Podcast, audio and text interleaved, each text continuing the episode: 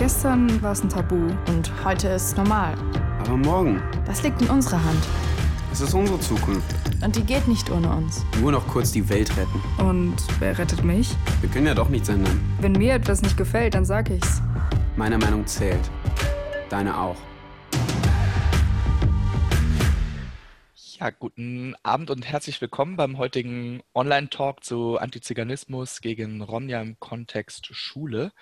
Ähm, mein Name ist Oliver Fassing. Ich arbeite bei der Bildungsstätte Anne Frank als Bildungsreferent und Berater und spreche heute gemeinsam mit meiner Kollegin Eileen Kortel mit Johnny Sichelschmidt aus Hamburg. Hallo erstmal in die Runde und hallo an unsere ZuschauerInnen ähm, auf YouTube.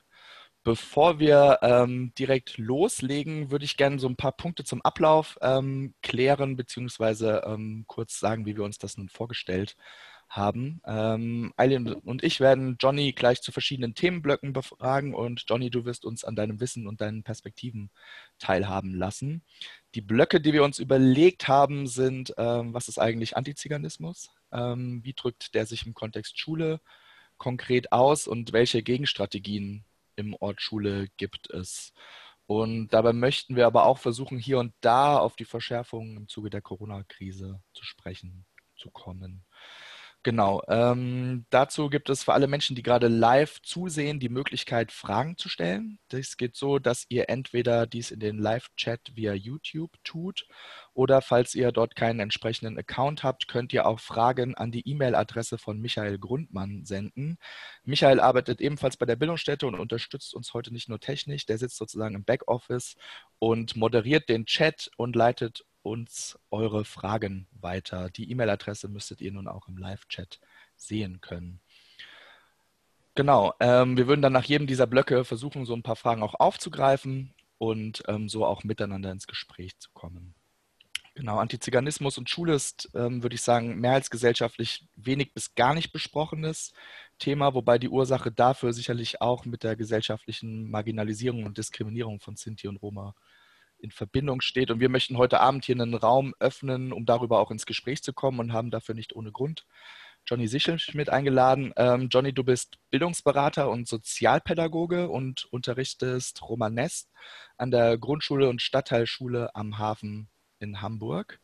Du arbeitest also direkt im Feld Schule und kannst uns konkret von deinen dortigen Erfahrungen berichten. Und du bist zudem Vorsitzender von Romet Deutschland e.V. heißt, du hast also offensichtlich eine Menge zu tun. Deswegen vielen Dank, dass du dir heute die Zeit nimmst und auch im Vorfeld die Zeit genommen hast, das mit uns vorzubereiten.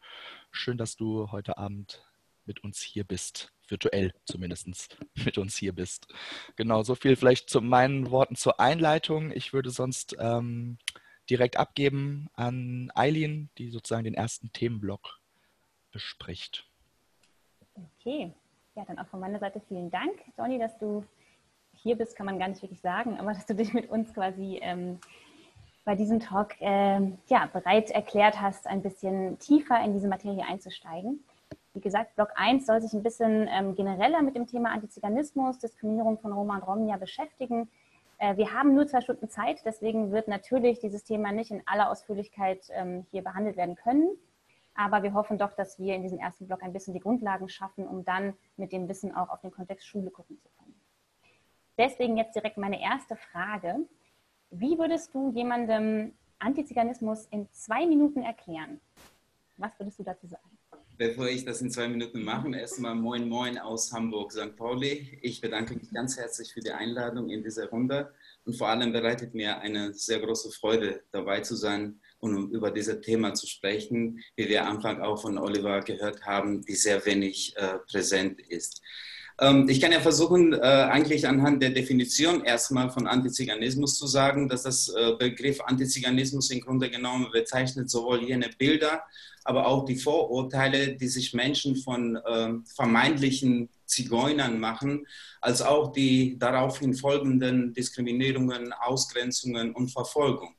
Ähm, Antiziganismus ist ein Parallelbegriff zum Beispiel äh, zu Antisemitismus, und die Wirkungsweise von Antiziganismus liegt in einer Homogenisierung, Stigmatisierung und Reduzierung der äh, betroffenen Individuen auf die Mitgliedschaft in eine so konstruierte Gruppe der ähm, der sozusagen Zigeunern, äh, der etwas deviante, vormoderne oder ähm, archaisches sozusagen Eigenschaften zugeschrieben werden. Ähm, zu den Folgen zahlen natürlich sehr viel gesellschaftliche, staatliche und institutionelle Diskriminierungen im Bereich wie Bildung, Arbeit, Gesundheit und Wohnen bis hin zu psychischer äh, Gewaltanwendung. Als Begriff ist Antiz äh, Antiziganismus in der deutschen Bürgerrechtsbewegung sozusagen erst 20 Jahre alt vielleicht, aber als Erscheinung mehr als 500 Jahre. Aktuell wird der Sinti und Roma Community dieser Begriff auch ziemlich äh, kritisch diskutiert, weil dieses äh, Wort Ziganismus in Wort erhält. Mhm. Danke. Ja, das wäre vielleicht auch eine ganz gute Überleitung zu meiner nächsten Frage, nämlich, wie du gesagt hast, es gibt ja ähm, Diskussionen um diesen Begriff. Es gibt ja auch andere Begriffe, die verwendet werden. Du verwendest aber den Begriff Antiziganismus und das nicht ohne Grund. Deswegen wäre meine Frage, warum dieser Begriff? Warum ist der für dich der, der am ehesten passt oder den du am ehesten verwenden möchtest? Also eines muss man klarstellen, das Wort Zigeuner zum Beispiel, es gibt gar nicht in Romanes, also bei den Roma und sowohl auch bei den Sinti. Das ist eine Empfindung der äh, sogenannten von den Roma, die nicht Roma genannten Gaje, also von der Mehrheitsbevölkerung. Mhm. Äh, diese Worte alleine hat ähm, in Deutschland eine sehr schlechte geschichtliche ähm, sozusagen Bedeutung und diese Assoziation auch mit dem Wort ziehende Gauner. Aber das Wort Zigeuner im Grunde genommen wird dann halt in dieser Situation eingesetzt, weil es geht ja um die Bilder bei den Nicht-Roma, um die Zigeuner. Keiner natürlich, also sehr wenige Leute, die über Sinti und Roma äh, aussprechen, auch das Begriff im Kopf haben, sondern man sehr viele Leute gehen von diesem Wort aus, der im Kopf als Zigeuner zu bezeichnen ist, aber nicht Roma. Und das machen die Mehrheit der, äh, der, Menschen. Und deswegen finde ich auch gerecht, dass man dieses Wort als äh, Antiziganismus, also das Wort Zigeuner, dass es auch vorkommt. Und vor mhm. allem das Wort äh, Sinti und Roma sozusagen, offiziell ist auch angenommen worden am äh, bei dem ersten Roma-Kongress in, in London, dass man alle Untergruppen äh, unter einem Namen von Sinti und Roma als das Begriff Sinti und Roma benutzt. Und es gibt auch natürlich sehr viele Leute, zum Beispiel in Ungarn, die sagen selber für sich Zigeuner. Oder es gibt auch Künstler, äh, Politiker, engagierte Leute, ältere Leute, wo dieses Wort auch assimiliert haben im Grunde genommen, um diese gesellschaftliche Stigma oder diese gesellschaftliche Beleidigung gar nicht als Beleidigung zu nehmen, sondern damit zeigt man auch, dass man verwunderlich ist. Das sage ich auch meinen Kindern, also ich sage schon mal meinen Kindern, unseren Schülerinnen und Schülern an der Schule, dass dieser Wort einfach nicht als verletzend sein soll. Und wenn man dann zeigt Leuten, dass dieser Wort verletzlich ist, die werden dann immer wieder sozusagen den Finger in, den, in der Wunde stecken, weil wir es wissen, dass die Roma damit äh, ähm, in eine sehr schlechte Situation kommen. Ich finde es auch schlecht, wenn man sagt Zigeuner, wenn das böse gemeint ist oder verletzend gemeint ist. Aber ähm, es gibt ja auch eine Möglichkeit, dass man das äh, auch als Antiromaismus bezeichnet.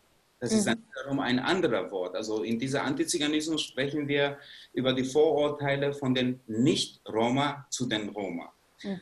Es gibt ja sehr viele Fälle, wie zum Beispiel, weil wir reden hier nicht über eine homogene Gesellschaft, wie man auch anderen kennt, zum Beispiel mit anderen Nationen, sondern wir reden hier über eine Gesellschaft der Roma, die sehr unterschiedlich ist. Ob das die Religion ist, ob das die Dialekte, die gesprochen sind, manchmal sehr unterschiedlich, dass man sich auch sehr schwer verständigen kann in Europa von einem oder anderen Roma.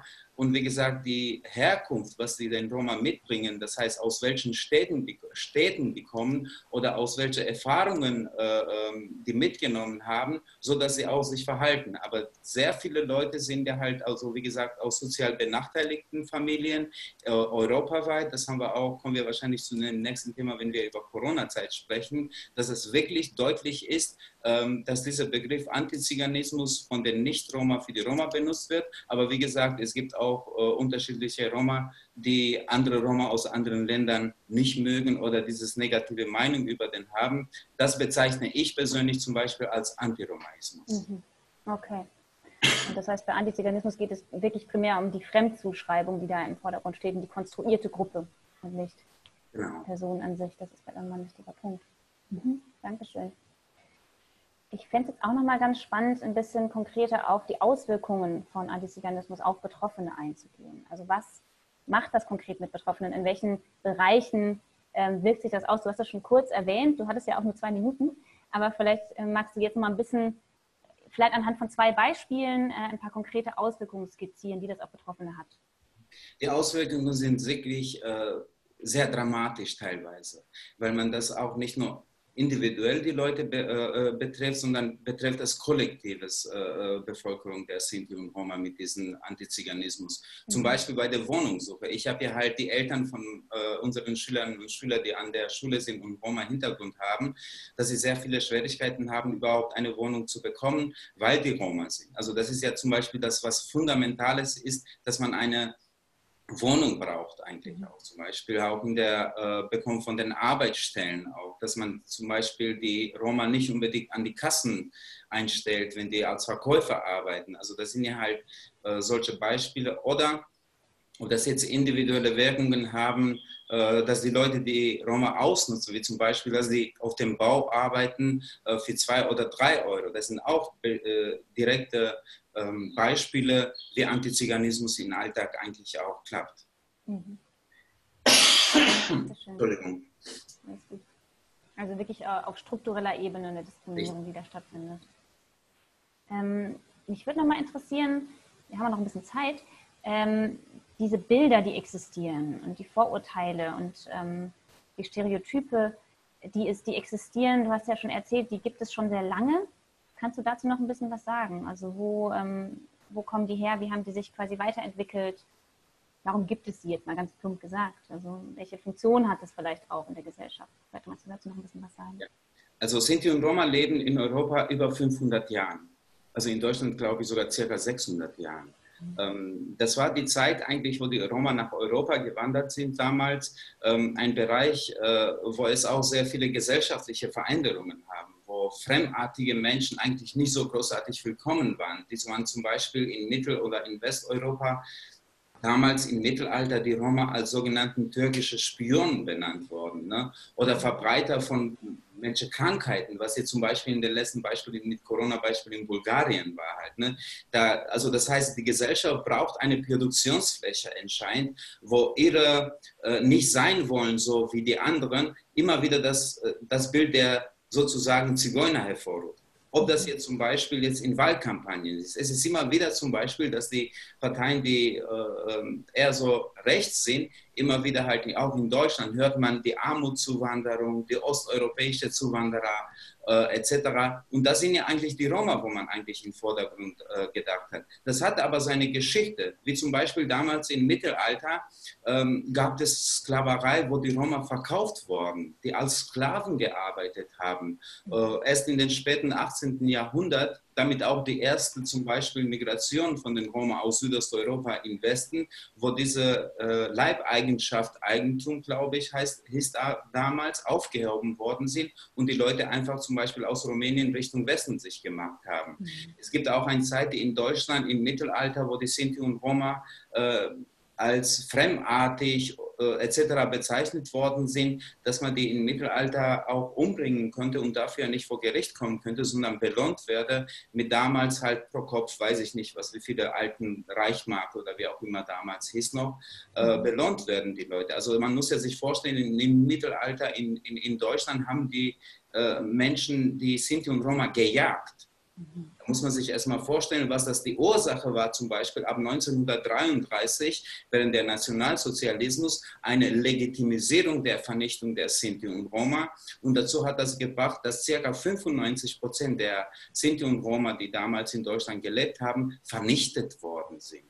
Und da sind ja halt, wie gesagt, sehr viele selbstverständliche gesellschaftliche Kodexe den Roma und Sinti gegenüber als eine ähm, zum Beispiel alleine, dass man 1983 offiziell anerkannt worden ist, dass die Sinti und Roma aus gleichen rassistischen Wahnsinn der Nationalsozialismus vernichtet worden sind. Es zeigt schon, wie sehr zum Beispiel hier in Deutschland äh, ähm, die Leute sich mit der Sinti- und Roma-Thematik beschäftigen.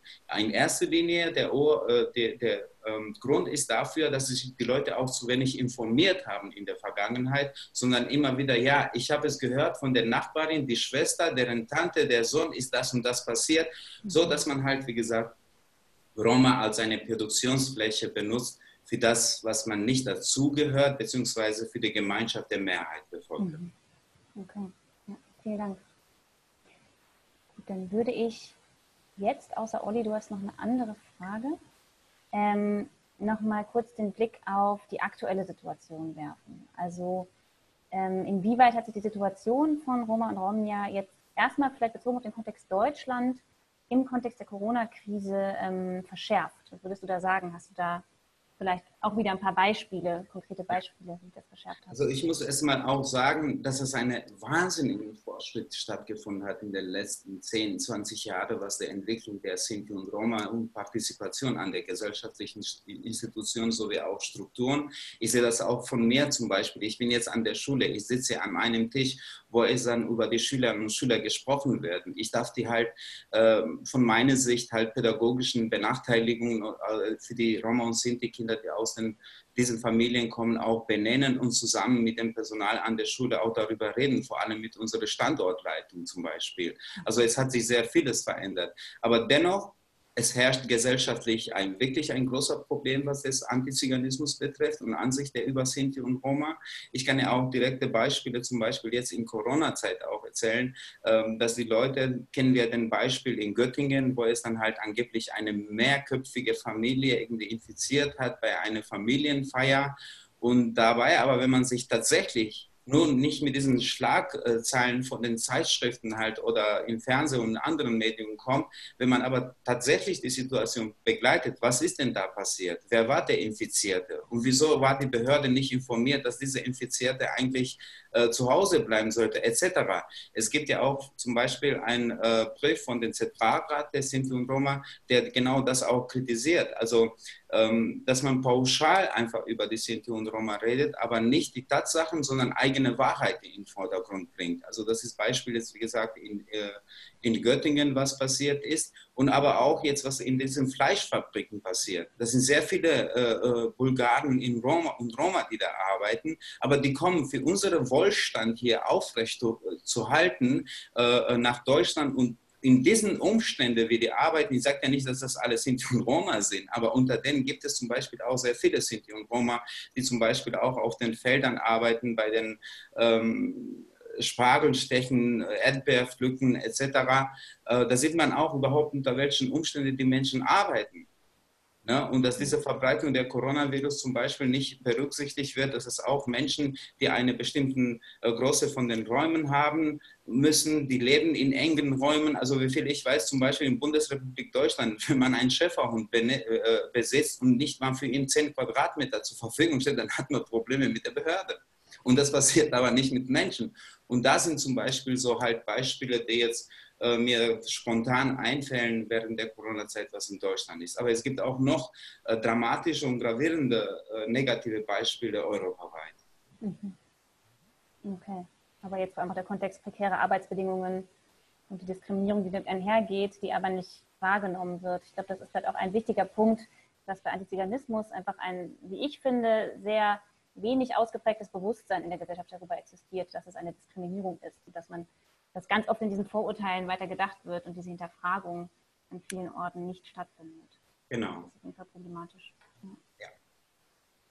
Dankeschön. Ich hätte, ich würde kurz, kurz einhaken bei aktuellen gesellschaftlichen Debatten, weil du zum Beispiel jetzt gerade diesen Aspekt ähm, mit ähm, der Fleischproduktion aufgeworfen hast, ähm, eine ganz andere ähm, gesellschaftliche Debatte, die ja gerade sehr stark geführt wird, ähm, ist sozusagen die Debatte über Rassismus bei der Polizei, sozusagen eine Kritik an Racial Profiling, sozusagen gegenüber schwarzen Personen, gegenüber People of Color. Ähm, was kannst du da vielleicht nochmal sagen aus der Perspektive von dir? Wie nimmst du das sozusagen wahr, das ähm, Verhältnis Polizei, Roma, ähm, Sinti, weil ja auch gerade in der Geschichte, vielleicht kannst du dazu nochmal was sagen, ähm, es ja auch nochmal eine spezifische Verbindung sozusagen gibt. Ja, klar, natürlich. Also ich, äh, bevor ich das sage, will ich euch mal ganz kurz auch mal ein europäischen Bild der Sinti und Roma bezeichnen im Vergleich, was jetzt gerade in Amerika passiert. In Europa sind die Roma die benachteiligte und die meist diskriminierte äh, Bevölkerungsgruppe oder Ethnie oder Minderheit, wie man das auch will. In Europa leben ca. 12 bis 16 Millionen Sinti und Roma. Und deren Vergleich, was das jetzt in Amerika passiert, ist auch nicht sehr weit entfernt. in manchen Situationen noch massiver werden, die in Europa die Sinti und Roma äh, verfolgt. Es herrscht eine Apartheid-Politik in Europa gegenüber der Sinti und Roma. Der partizipative Weg der Sinti und Roma wird nicht äh, äh, geöffnet, sich dann auch an die gesellschaftlichen Struktur wie an die Politik einzubinden. Das sind ja zum Beispiel fundamentale Sachen, was europaweit im Grunde genommen passiert. Aber wir haben jetzt zum Beispiel auch ähm, äh, in Deutschland das Problem, wie ist überhaupt in den letzten 10, 20, 30 Jahren mit Sinti und Roma umgegangen? Also in dieser neueren Zeit, würde ich sagen es findet da auch großartige Veränderungen von meiner Seite zu betrachten. Ähm, ich bin ja auch als Referent bei der Polizeiakademie in Hamburg und da sehe ich ja alleine meine Anwesenheit äh, bei der Unterrichtanheiten über Sinti und Roma im Rahmen der interkulturellen Kompetenz, was jetzt zum Beispiel die Hamburger Polizei installiert hat, dass das notwendig ist dass es tatsächlich eine, äh, ähm, das ist nicht jetzt unbedingt das, äh, die Wille, dass das entscheidet, ob wir darüber reden oder nicht, sondern das ist die Notwendigkeit. Alleine, wenn man sieht, überhaupt die Gesellschaft hier in Hamburg, wir haben an unserer Schule, jedes zweite Kind hat einen Migrationshintergrund. An unserer Schule zum Beispiel, es gibt einen sehr großen Teil von Roma-Kindern, was auch an anderen Schulen auch stattfindet. Also das heißt, es muss auf jeden, es passiert irgendwas, aber es darf nicht nur seinen aktionistischen Hintergrund haben, sondern es muss auch effektiv sein. Also so ungefähr, äh, ähm, dass man zum Beispiel das Verhalten zwischen der Polizei und Roma äh, in manchen oder in einer oder anderen Situation ist nicht in Ordnung. Man darf ja auch nicht vergessen, dass auch nicht alle Roma in diesem Vorurteil fallen, dass sie kriminell sind oder nicht zur Schule gehen. Wir haben einen Teil der Sinti und Roma, die Probleme haben. Jetzt nehmen wir mal vielleicht einen Kreis und wenn man ein Stück von diesem Kreis als einen Kuchen abschneiden will, dann werden vielleicht jetzt circa, schätze ich mal aus dem Luft ergriffene 10 bis 15 Prozent, die es tatsächlich entsprechen auch diesen ganzen Vorurteile, dass sie Betrüger sind, dass sie Kriminelle sind, dass sie ihre Kinder absichtlich nicht zur Schule schicken, aus welchen Gründen auch immer, darüber können wir auch später reden, oder dass das einfach die Sozialhilfe missbrauchen, etc., die ganze Vorurteilpalette. Man darf aber nicht vergessen, dass diese Vorurteile, die Jahrhunderte schon existieren, auch die Menschen konstruieren. Die Leute haben auch keinen anderen Wahl, also irgendwann auch so zu sein, weil deren äh, Beteiligung Beteiligung an der gesellschaftlichen Struktur nicht erwünscht ist. Sozusagen, die sitzen nicht am Tisch der Entscheidungen, sondern das sind die Menschen, die immer am Boden sitzen sollen. Ich komme zum Beispiel aus ehemaligen Jugoslawien und das war von Anfang an, nach dem Zweiten Weltkrieg, ab 1945, eine Gesellschaft, die vielfältig war. Es war vollkommen egal, ob man Roma war, Albaner, Türke, Serbe, Montenegraner etc., sondern es war eine Art der Selbstverwaltung Sozialismus, wo das Begriff Minderheiten und Mehrheiten nicht in sich ertragen hat. Das heißt, wir saßen alle am Tisch und haben zumindest Entscheidungen getroffen, die unseren Schicksal betreffen. Und das zum Beispiel in Deutschland ist sehr weit von dieser äh, Art, mit Sinti und Roma zu arbeiten, obwohl es, wie gesagt, sehr viele positive äh, äh, Schritte geht in Verbesserung der Lage der Sinti und Roma. Aber von meiner Sicht aus finde ich, dass das äh, viel mehr sein könnte. Mhm. Danke, Johnny. Ähm, es gibt eine Frage aus dem Chat, die ich gerne ähm, reinspielen möchte, weil wir jetzt ja gerade ähm, häufig sozusagen die Begriffe benutzen, Sinti, Roma. Und da gibt es einfach eine Frage aus dem ähm, Chat oder per E-Mail, ähm, was du genau mit den Begriffen ähm, darunter verstehst oder die Begriffe mal kurz zu definieren. Äh, welches Begriffe genau? Sinti und Roma. Achso, jetzt verstehe ich, ja, genau. Also äh, ich kann das Sinti und Roma natürlich, es gibt Unterschiede, auch unter dem Deutschen gibt es Unterschiede. Es gibt Bayer, es gibt Schwe äh, Schwaben, es gibt ja wer auch immer. Und da sind ja eigentlich im Grunde genommen auch ähm, sehr viele Ähnlichkeiten zwischen Sinti und Roma. Also auf jeden Fall. Sprachliche Distanzen gibt es auch sehr viel, weil meistens Roma leben in, dem, in den Regionen Deutschland, teilweise in Belgien, vielleicht ein bisschen in Frankreich oder auch in, in Holland. Aber wie gesagt, im südosteuropäischen Bereich, da gibt es sehr wenig oder gar keine Sinti. Ja? Und nach meinen äh, Untersuchungen zum Beispiel, der Unterschied zwischen dem Begriff Sinti und Roma ist, dass die Sinti auch aus einem anderen, also ursprünglich kommen Sinti und Roma von circa 1000 Jahren oder gesagt genau 1000 Jahren. Letztes Jahr war das Millennium der Exodus der Sinti und Roma aus in Indien. Dass es eigentlich die Bevölkerungsgruppe der Roma und Sinti in eine bestimmte Kastenebene waren, aber auf jeden Fall etwas niedrigeren Kasten und dass die Sinti aus einem Bereich des, äh, des Flusses Sint irgendwie kamen. Also das ist zumindest meine Erklärung, aber dass der Ursprung gemeinsam ist, dass das Verhalten der Mehrheitsbevölkerung zwischen Sinti und Roma tatsächlich exakt gleich ist, äh, bringt es auch dazu, dass man die Unterschiede her hervorruft und sagt, wo sind die Unterschiede zwischen Sinti und Roma. Aber noch zu benennen zum Beispiel, was sehr wenige Leute kennen, wir haben in Südosteuropa zum Beispiel in Kosovo die Bevölkerungsgruppe der RAE, das heißt Roma, Ashkali und Ägypter, obwohl die alle von Seite der Albaner als Schimpfwort Majub genannt werden oder sind alle dann von denen als Roma zu betrachten. Aber die Mehrheit der Bevölkerung kann ja nicht entscheiden und sagen, ihr seid die Untergruppe, ihr seid so ähnlich, ihr bleibt mit diesen Namen, sondern wir sind freie Menschen in demokratischen Regeln, wo jeder sich mal auch so benennen kann, wie er will. Und diese Unterschiede, was heutzutage auch mal von Seite der Sinti, Roma, Ashkali, Ägypter etc. aussehen, dass die gesellschaftliche Druck heutzutage, weil die Gegenwart so komplex ist, jeder versucht sich auch mal zu verstecken und aus der Identität der Roma rauszukommen. Und das ist eine, eine, eine glaube ich, vielleicht die Hälfte, oder die Hälfte oder die Hälfte vielleicht von den ganzen Sinti und Roma, die sich gesellschaftlich adaptiert haben, die sich integriert haben, die ihre Arbeit haben, Unternehmen haben etc. Und die wollen gar nicht als Roma erscheinen in dieser Gesellschaft und vermeiden auch dann die Identität der Sinti, Roma, Aschkale, Ägypter etc. Danke. Also es sind sozusagen Selbstbezeichnungen für ähm, Bevölkerungsgruppen ähm, und du würdest ähm, sagen, dass zum Beispiel Sinti sozusagen größtenteils sozusagen im, ähm, in Deutschland hast du genannt, in Holland, Frankreich ähm, verortet sind und Roma stärker sozusagen in osteuropäischen Ländern ähm, Richtig. verortet sind. Okay, gut. Ja, und dass es aber sozusagen dort einfach sehr viele Unterschiede genau. Ähm, gibt, es auch alles sehr divers ist, ähm, sprachlich auch sehr divers ist und genau. dann der Ursprung, wenn man den sucht, irgendwo vor tausend Jahren sozusagen richtig?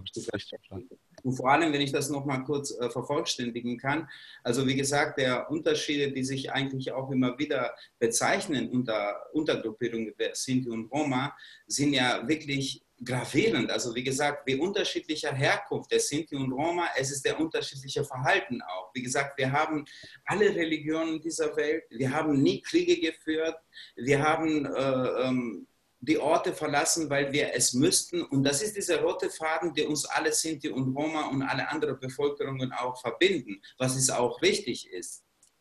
Hm. Dankeschön. Mhm. Gut. Ähm, ich gucke gerade, ich habe noch eine Frage aus dem ähm, Chat. Und da geht es, ähm, beziehungsweise per Mail kam die rein, da geht es aber stärker nochmal um den Bereich Schulbücher. Ähm, ich würde die vielleicht auch hinten, hinten dran stellen, dass wir die oder damit vielleicht auch einsteigen in das Thema Schule. Es sei denn, Eileen, du hast gerade was zu dem Blog ähm, noch zu fragen. Hm, nee, aber ich hatte gerade noch mal den Gedanken, was du gerade noch mal gesagt hast, Johnny. Ich finde es sehr bezeichnend, dass, ähm, dass Personen, die sich nicht mehr in diesem Stereotyp wiederfinden, dann auch sagen, ich möchte nicht mehr so bezeichnet werden, ich möchte nicht mehr Teil dieser Gruppe sein. Also das ist ja auch mal wieder so ein Zeichen, wie sehr Antiziganismus in diesem Fall wirkt auf die Identität und was das mit der Frage nach Zugehörigkeit macht. Das fand ich nochmal irgendwie bezeichnend und auch traurig, dass, ähm, ja, dass die Vorurteile wirklich so stark da sind, dass dann auch eine Art ähm, Identifikation vielleicht nicht mehr gewünscht ist, auch mit der ganzen Gruppe. Das scheint fast so, dass quasi so gesellschaftlicher Aufstieg eigentlich nur möglich ist, wenn man diese Identifikation quasi von sich streift oder das mhm. unsichtbar vielleicht macht. Ja, Oliver, da hast du auch recht. Natürlich, es ist ja sehr schwer, zum Beispiel, das sehe ich auch in dem Bereich Bildung und Schule, wie gesagt, wie schwer ist die Kinder insgesamt, also nicht jetzt für die Roma, die aus sozial benachteiligten Familien äh, kommen, dass ihre, ihre Kreis der sozialen Gewöhnheit halt bis zu der Schulzeit, diese Vertrauen, wie sie auch aufgewachsen sind, diese Knappheit auch, die da hatten von, von Bildung, von Wissen, von Geld, Räumen etc., ähm, da merkt man schon, dass die mit sehr vielen Defiziten an der Schule kommen. Das heißt, die Kinder, die aus sozialen benachteiligten Familien, deren Einstieg in der Bildungssystem, es hat wirklich Schwierigkeiten, weil weil wie gesagt, wir müssen sich alles abgewöhnen von dem, was normal für die ist, wie die das in den Familien und ihren Freundenkreisen etc. gelernt haben. Und dann aber die Frage ist, ob die überhaupt von der Mehrheit Gesellschaft wahrgenommen werden. Also die haben ja sozusagen doppelte Schwierigkeit, erstmal aus diesen Kreisen sich zu entgewöhnen, sozusagen, diese andere Konzept äh, des Denkens teilweise auch zu nehmen. Aber, und dann ist das so ein doppelte, äh, wo gehöre ich dann hin? Und genau da muss man zum Beispiel in der Bildung bereit, diese Kinder zu orientieren, die viel Unterstützung brauchen an der Schule. Aber ich glaube, dazu kommen wir in den gleichen Film. Genau. Das wäre sonst eine gute Überleitung tatsächlich zum, zum Schulblock tatsächlich, ähm, wo wir uns gedacht haben, ähm, dass du vielleicht erstmal einsteigen kannst ähm, damit, wie sich Antiziganismus im Bildungssystem zeigt, beziehungsweise welche Erfahrungen machen aus deiner Perspektive Roma im Kontext Schule?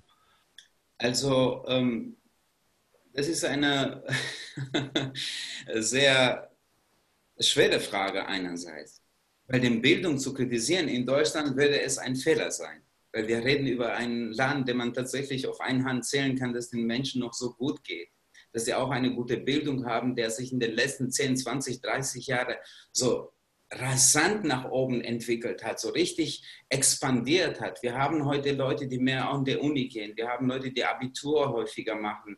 Durch Digitalisierung kommen die Leute nach vorn. Äh, der Unterricht an der Schule wird viel komplexer und komplizierter.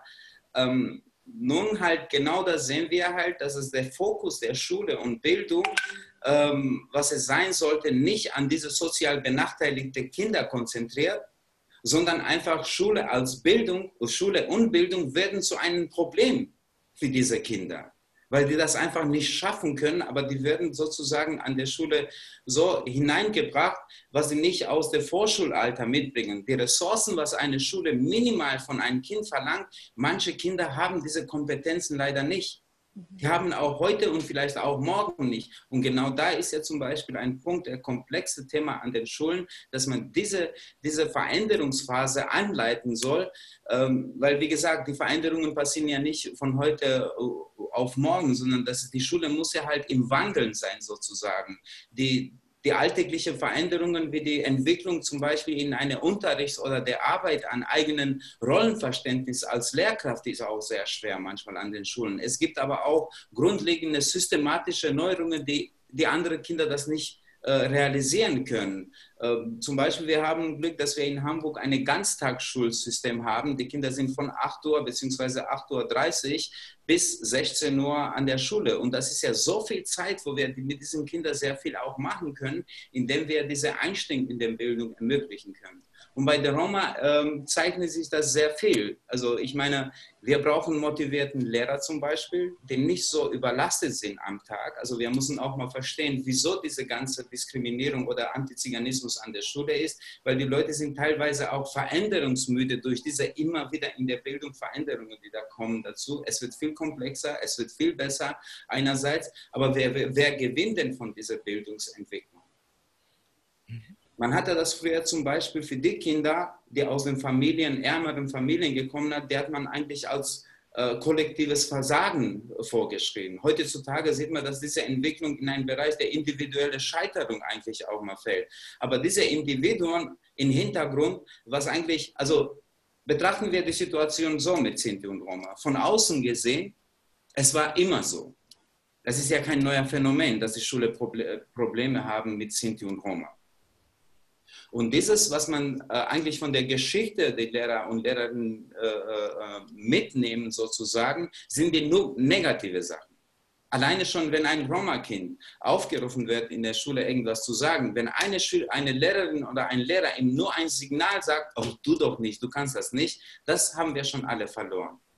Genau da muss da gesehen werden, dass manche Kinder mit anderem Hintergrund an der Schule kommen.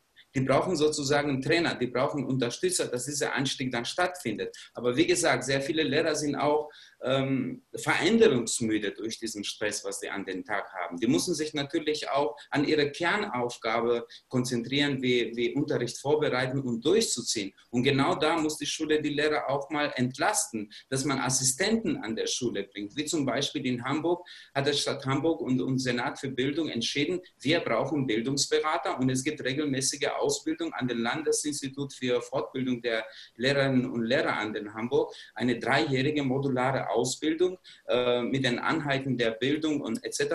halt in der sozialpädagogischen Arbeit im Vordergrund. Und sowas brauchen wir. Wir brauchen Assistenten für den Unterricht, wir brauchen Assistenten für Inklusionsarbeit, wir brauchen ein Verständnis der Wandel in, in den Fokus zu nehmen. Was ist mit diesen Kindern? Wie können wir diese Kinder ähm, so an, den, an, der, an der Bildung einbinden, dass sie das merken, dass es auch sich selber verändern werden. Weil ich glaube, Bildung ist ja nicht nur ein paar Formeln und, und, und äh, Vokabel zu lernen, weil das macht das mit den Kindern. Und das Problem ist, direkt jetzt anzusprechen, Antiziganismus an der Schule ist der Zahl, der unproportional groß ist bei der sonderpädagogischen Förderbedarf. Das sind ja halt wirklich äh, Fragen, die auch ähm, unsere Leitung an der Schule, ne, sowohl an unseren Standort, weil wir sind fusionierten Schulen mit drei Standorten, sowohl die Hauptleitung, aber auch die Schul äh, Standortleitung tatsächlich sich mit diesen Sachen auch beschäftigen. Wie kann es sein, dass so viele Roma-Kinder mit dieser Diagnose kommen? Dann frage ich mich nur dann halt, ist Diagnose für die Roma jetzt äh, äh, äh gesehen vielleicht antiziganistisch?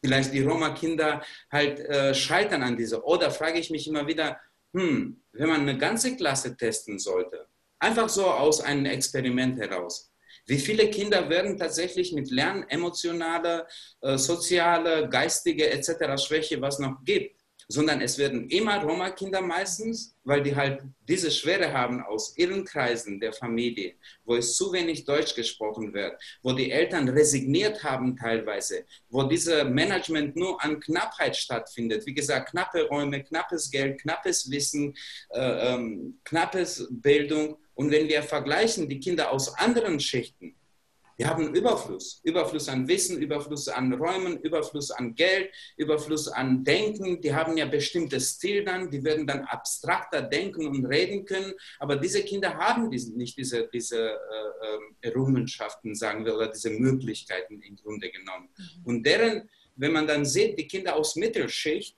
die haben weniger Fantasie, dass die irgendwann berühmt werden und reich und Millionär. Aber die Kinder aus niedrigem sozialen Status, das ist deren Traum, dass die irgendwann genug Geld haben, dass die irgendwann berühmt werden, dass die anerkannt werden. Und das sind alle Komponenten, die zum Beispiel in diesen sozialen Bereichen der bestimmten Gruppierungen von Schülern und Schülern eigentlich auch fällt. Das ist zum Beispiel, wie gesagt, Inklusion an der Schule und diese überproportionale Beteiligung der Sinti und Roma, das ist eine. Und zweites, ähm, wir brauchen Schulungen oder wir brauchen Personen an den Schulen, die dem Personal an den Schulen auch über Sinti und Roma gesprochen wird. Der ein Tür öffnet. ganz kurz, ich würde noch mal einen Schritt zurück an der Stelle, weil ähm, ich finde es total wichtig, ähm, was du sagst, sozusagen in Bezug auf was wir, was wir brauchen. Und ich habe auch schon eine Frage aus dem, aus dem Chat dazu, aber ich würde gerne noch mal sozusagen den, den, Schritt davor, dass wir noch mal genauer drauf schauen, ähm, was passiert da gerade? Du hast ja jetzt verschiedene Aspekte genannt. Zum einen, dass Schule nicht aufgestellt ist, dafür ähm, Menschen, Kinder, die aus ähm, sozial marginalisierten ähm, Schichten kommen, ähm, Zugang zu Bildung in dem Sinne zu ermöglichen, wie es vielleicht nötig wäre. Es fehlen Unterstützungssysteme für Personen, die quasi diskriminiert und aus der Gesellschaft ähm, ausgeschlossen sind und deswegen weniger Ressourcen mitbringen an den Ort. Schule, es gibt dann sozusagen diesen negativen Blick ähm, auf Roma und Sinti am Ort Schule im Sinne von so einem defizitorientierter Blick und dann vielleicht, ich würde es auch so sehen, da werden dann Kinder auch darauf reduziert, dass sie dann Roma oder Sinti ähm, sind und es gibt bestimmte Bilder, die schon direkt eingeschrieben sind, ah, aus dem oder der wird sowieso nichts. Ähm, das hast du irgendwie so benannt ähm, als ein weiterer Faktor. Und ähm, und dann würde mich aber auch nochmal konkret interessieren, was kriegst du vielleicht mit? Was sind denn so ganz konkrete Alltagserfahrungen vielleicht auch von ähm, Roma an Schule? Ähm, das, was ich an der Schule bekämpfen möchte, ist überhaupt dieses schlechte Bild insgesamt über Sinti und Roma. Also ich fange mal jetzt von unten an, mhm. das tatsächlich als ein Fundament sein soll. Zweites, äh, ich habe es gesehen, was verändert eigentlich die Meinung über Sinti und Roma?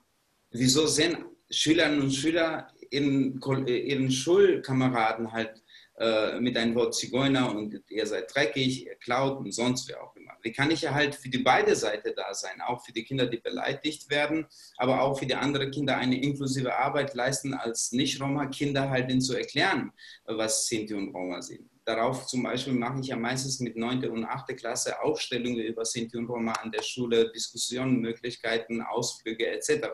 Oder die direkten äh, äh, Beispiele sind ja auch zum Beispiel, dass die Eltern ein, ein ähm, dass die Lehrer sozusagen zwischen den Eltern und Schülern wie so ein Wettkampf stattfinden was, was hat der dann? Und, dann? und dann hört man natürlich auch, die Eltern sind so, aber die Eltern sind so, mit diesen Eltern kann ich besser verstehen. Und die Probleme aber werden nicht einfach gelöst, sondern die werden nur noch genannt.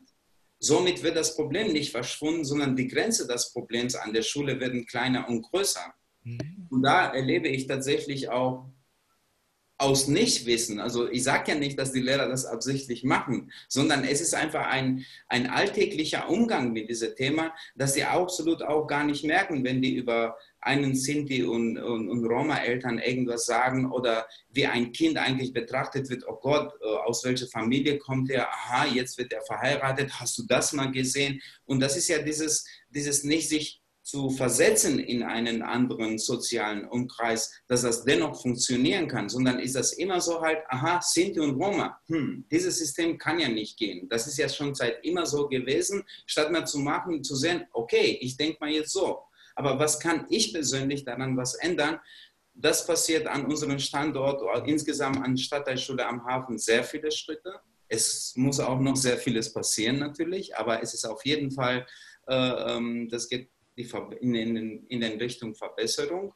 Und wie gesagt, ähm, solange es die Schulen nicht haben, jemanden, der diese Brücke zwischen Schüler, zwischen Lehrer und Eltern halt schaffen kann, es werden diese Vorurteile über Sinti und Roma an Alltag an den Schulen sein und ohne dass ihm überhaupt jemand das Ganze filtrieren kann oder überhaupt zur Verfügung steht zu einer Diskussion der Erklärung, ähm, das ist vielleicht das Denken von den äh, äh, Lehrerinnen, Lehrern, sowohl auch äh, Schulleitungen verändert wird.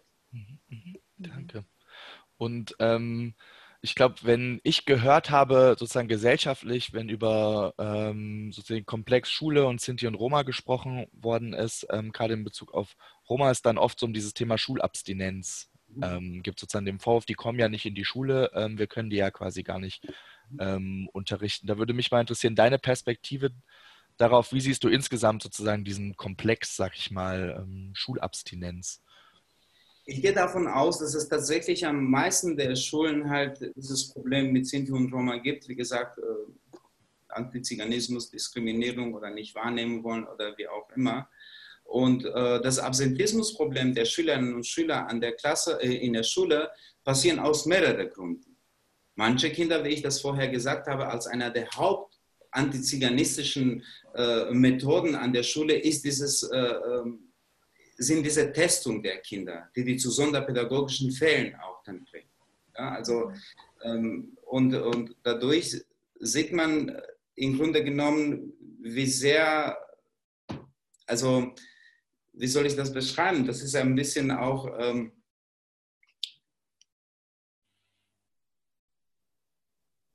Hm.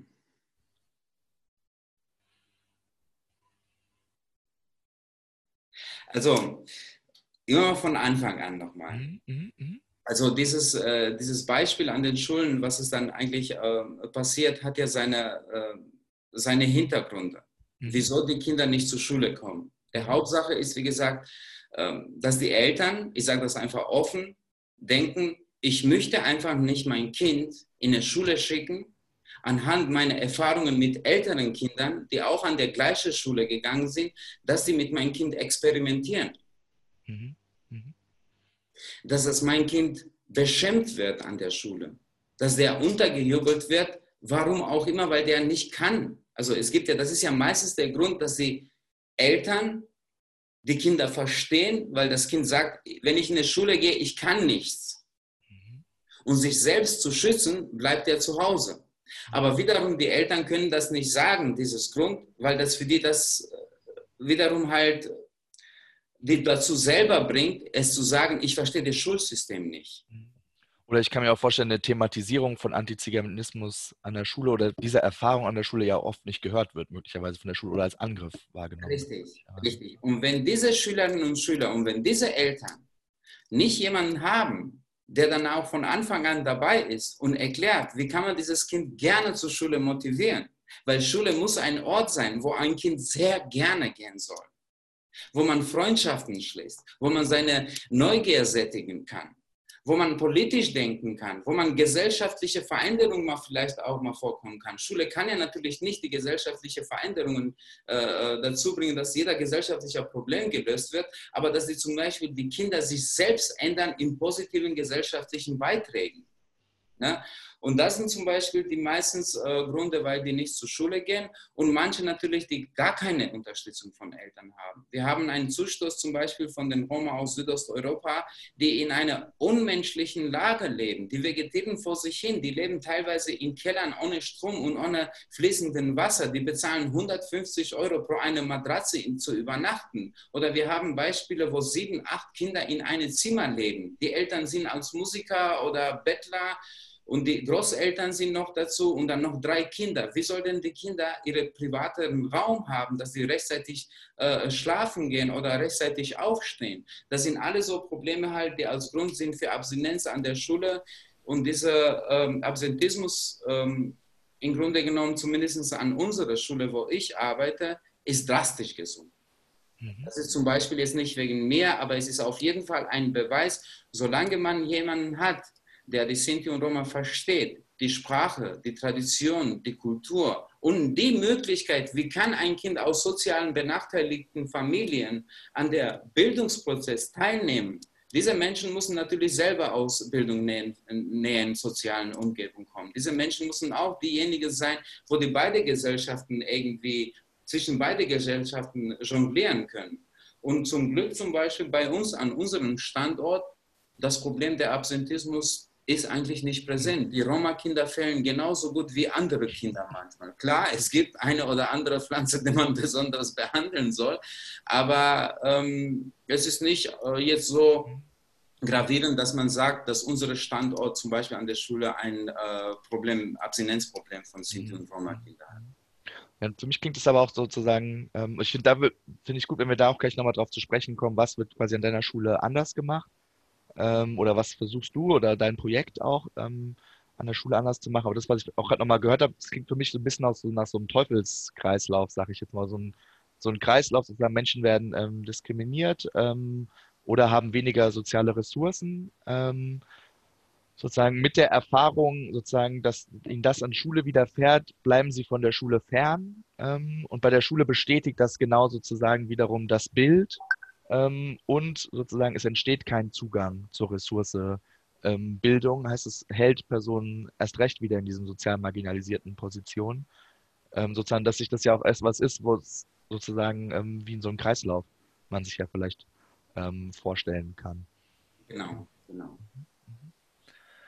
Und ähm, vielleicht konkret noch auf den Punkt ähm, Schule zu sprechen zu kommen und die letzten paar Wochen. Ähm, es wurde viel gesprochen über Homeschooling. Ähm, wie hast du das wahrgenommen und inwieweit verschärft es vielleicht auch sozusagen diese Ausgrenzung, die stattfinden? Also ich habe sehr ernste Ges äh, Gespräche geführt mit ähm, meine Kolleginnen und Kollegen an der Schule, sowohl auch mit der Leitung der Schule, dass es in Deutschland wir uns nicht erlauben können, dass Schulschließungen Bildungsverlierer produzieren. Und dass man halt uns nicht erlauben können, dass es aus dieser Struktur der Digitalisierung oder wie auch immer, dass die Kinder nicht an diesen Prozess der Rhythmisierung, was an der Schule stattfindet, auch zu Hause beizubringen.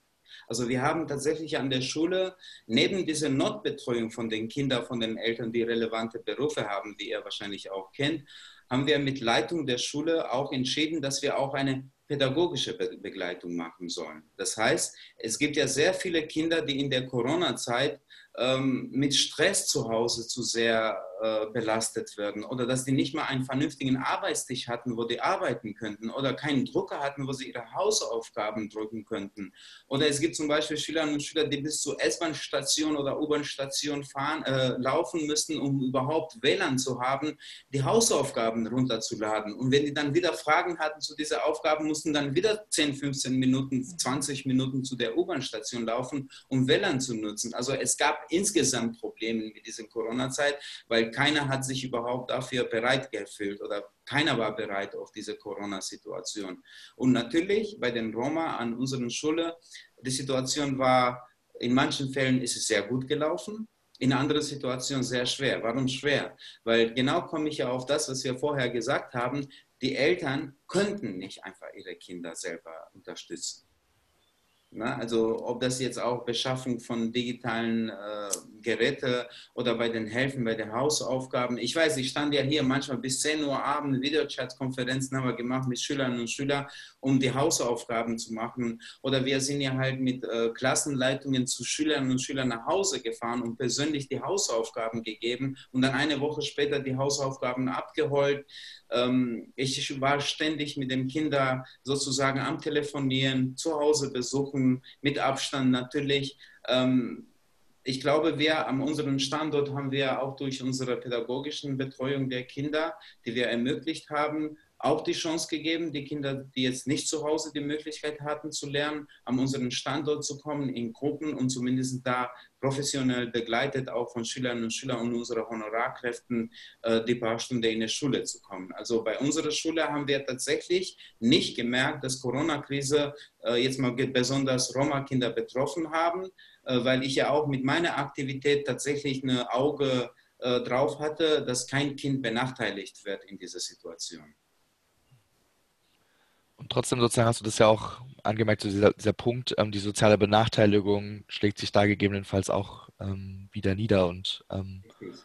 Mhm. Richtig, also das war deutlich tatsächlich und ich bin,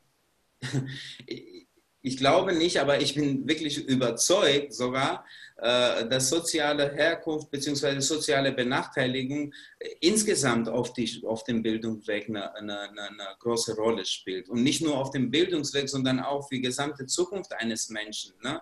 Und dieser Sprung halt in dieser Situation, in Corona-Zeit zum Beispiel, weil die Kinder sind gewöhnt bei uns an der Schule, von halb neun bzw. von 8 Uhr bis 16 Uhr da zu sein. Die sind ja mehr an der Schule täglich als zu Hause. Und wie gesagt, diese Rhythmisierung gab es dann nicht zu Hause.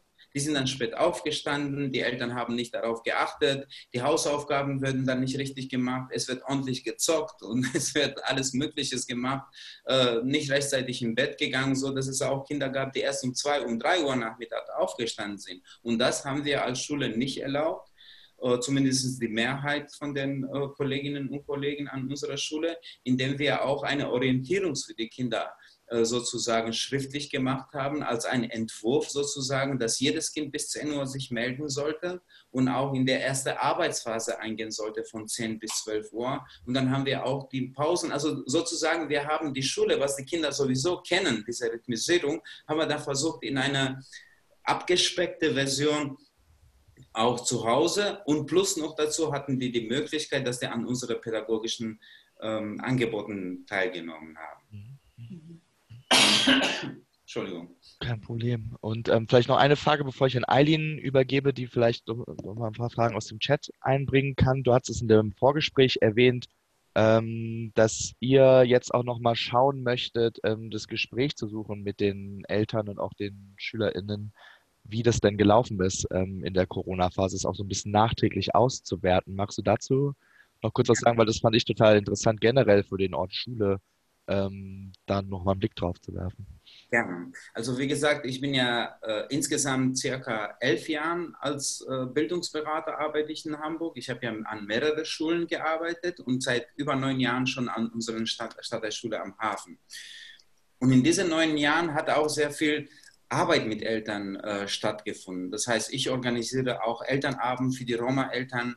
Äh, ich gehe nach Hause, erkläre ich ja zum Beispiel, was ein Kind äh, von Aufgaben hat.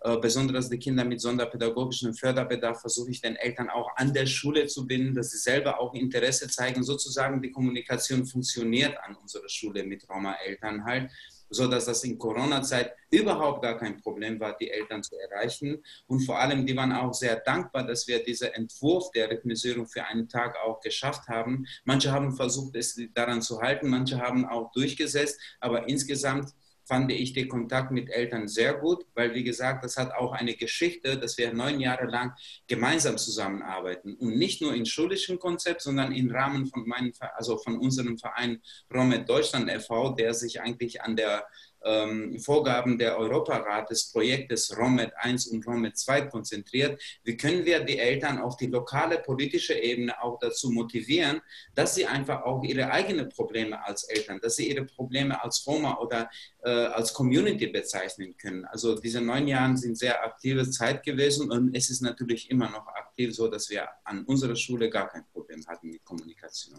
Mhm. Und trotzdem habt ihr jetzt so eine Umfrage gestartet, oder? Das habe ich richtig verstanden. Richtig. Magst du dazu kurz was sagen? Genau. Äh, unsere Schule hat eine Umfrage gestartet, insgesamt für äh, alle Eltern und Schüler wie sie sich in Corona-Zeit halt gefunden haben, welche Schwierigkeiten hatten, konnten die, die Kinder helfen, waren die Kinder äh, mit diesen ganzen Geräten versorgt, was war gut, was war schlecht. Und da sah ich ja auch eine Möglichkeit tatsächlich, dass wir noch mit ein paar anderen Fragen zusätzlich dieses Konzept von der Schule auch mal für unsere Roma-Eltern einfach auch äh, benutzen, weil ich finde, es gibt so wenig über Sinti und Roma, dass man in dem Bildungsbereich irgendwas nachschlagen kann. Und ich glaube, dieser Test zumindest hat eine Bedeutsamkeit, wie man an einer Schule vielleicht arbeiten kann, welche positiven Sachen und welche negative Sachen daraus kommen. Ähm, ich würde gerne das auch natürlich für eure Bildungsstätte Anne Frank, diese Untersuchung oder diese Befragung zur Verfügung stellen. Tatsächlich wollen wir das auch machen. Das werden dann halt äh, die Schülerinnen und Schüler wahrscheinlich aus der 10. Klasse und aus der Oberstufe machen, in Begleitung von uns, weil mir ist auch sehr wichtig, dass wir die Jugendlichen äh, dazu motivieren, entscheidungsvollen ähm, Prozesse zu begleiten und entscheidungsvollen Aufgabe zu nehmen. Genau. Genau, das klingt super spannend. Ich bin sehr gespannt, was dabei rauskommt und würde mich wirklich freuen, äh, wenn du uns das zukommen lassen kannst. Und ähm, Eileen, was ähm, gibt es aus dem Chat gerade eben oder per Mail? Ja, es gibt einige Fragen per Chat. Und ich würde mal anfangen mit einer Frage, die sich gar nicht mal primär auf die Schule bezieht, sondern eher nochmal auf das Phänomen Antiziganismus. Äh, und zwar ging es jetzt ja ganz stark auch um die Frage ähm, der sozialen Benachteiligung, also auch eine Überschneidung, soziale Schicht, äh, Klassismus und Antiziganismus. Und da kam jetzt die Frage, inwieweit man nicht eher über soziale Schicht reden sollte und gar nicht über die Tatsache, dass es hier um Roma geht, die diskriminiert werden. Also wo würdest du vielleicht nochmal die Spezifik auch sehen von Antiziganismus ja. im ja. Vergleich zu Klassismus? Also man hat ja natürlich, also aus meiner Erfahrung, ich kann ja nur noch sagen über meine Arbeit, der über 20 Jahre sich basiert und meine Erfahrungen in den letzten 20 Jahren.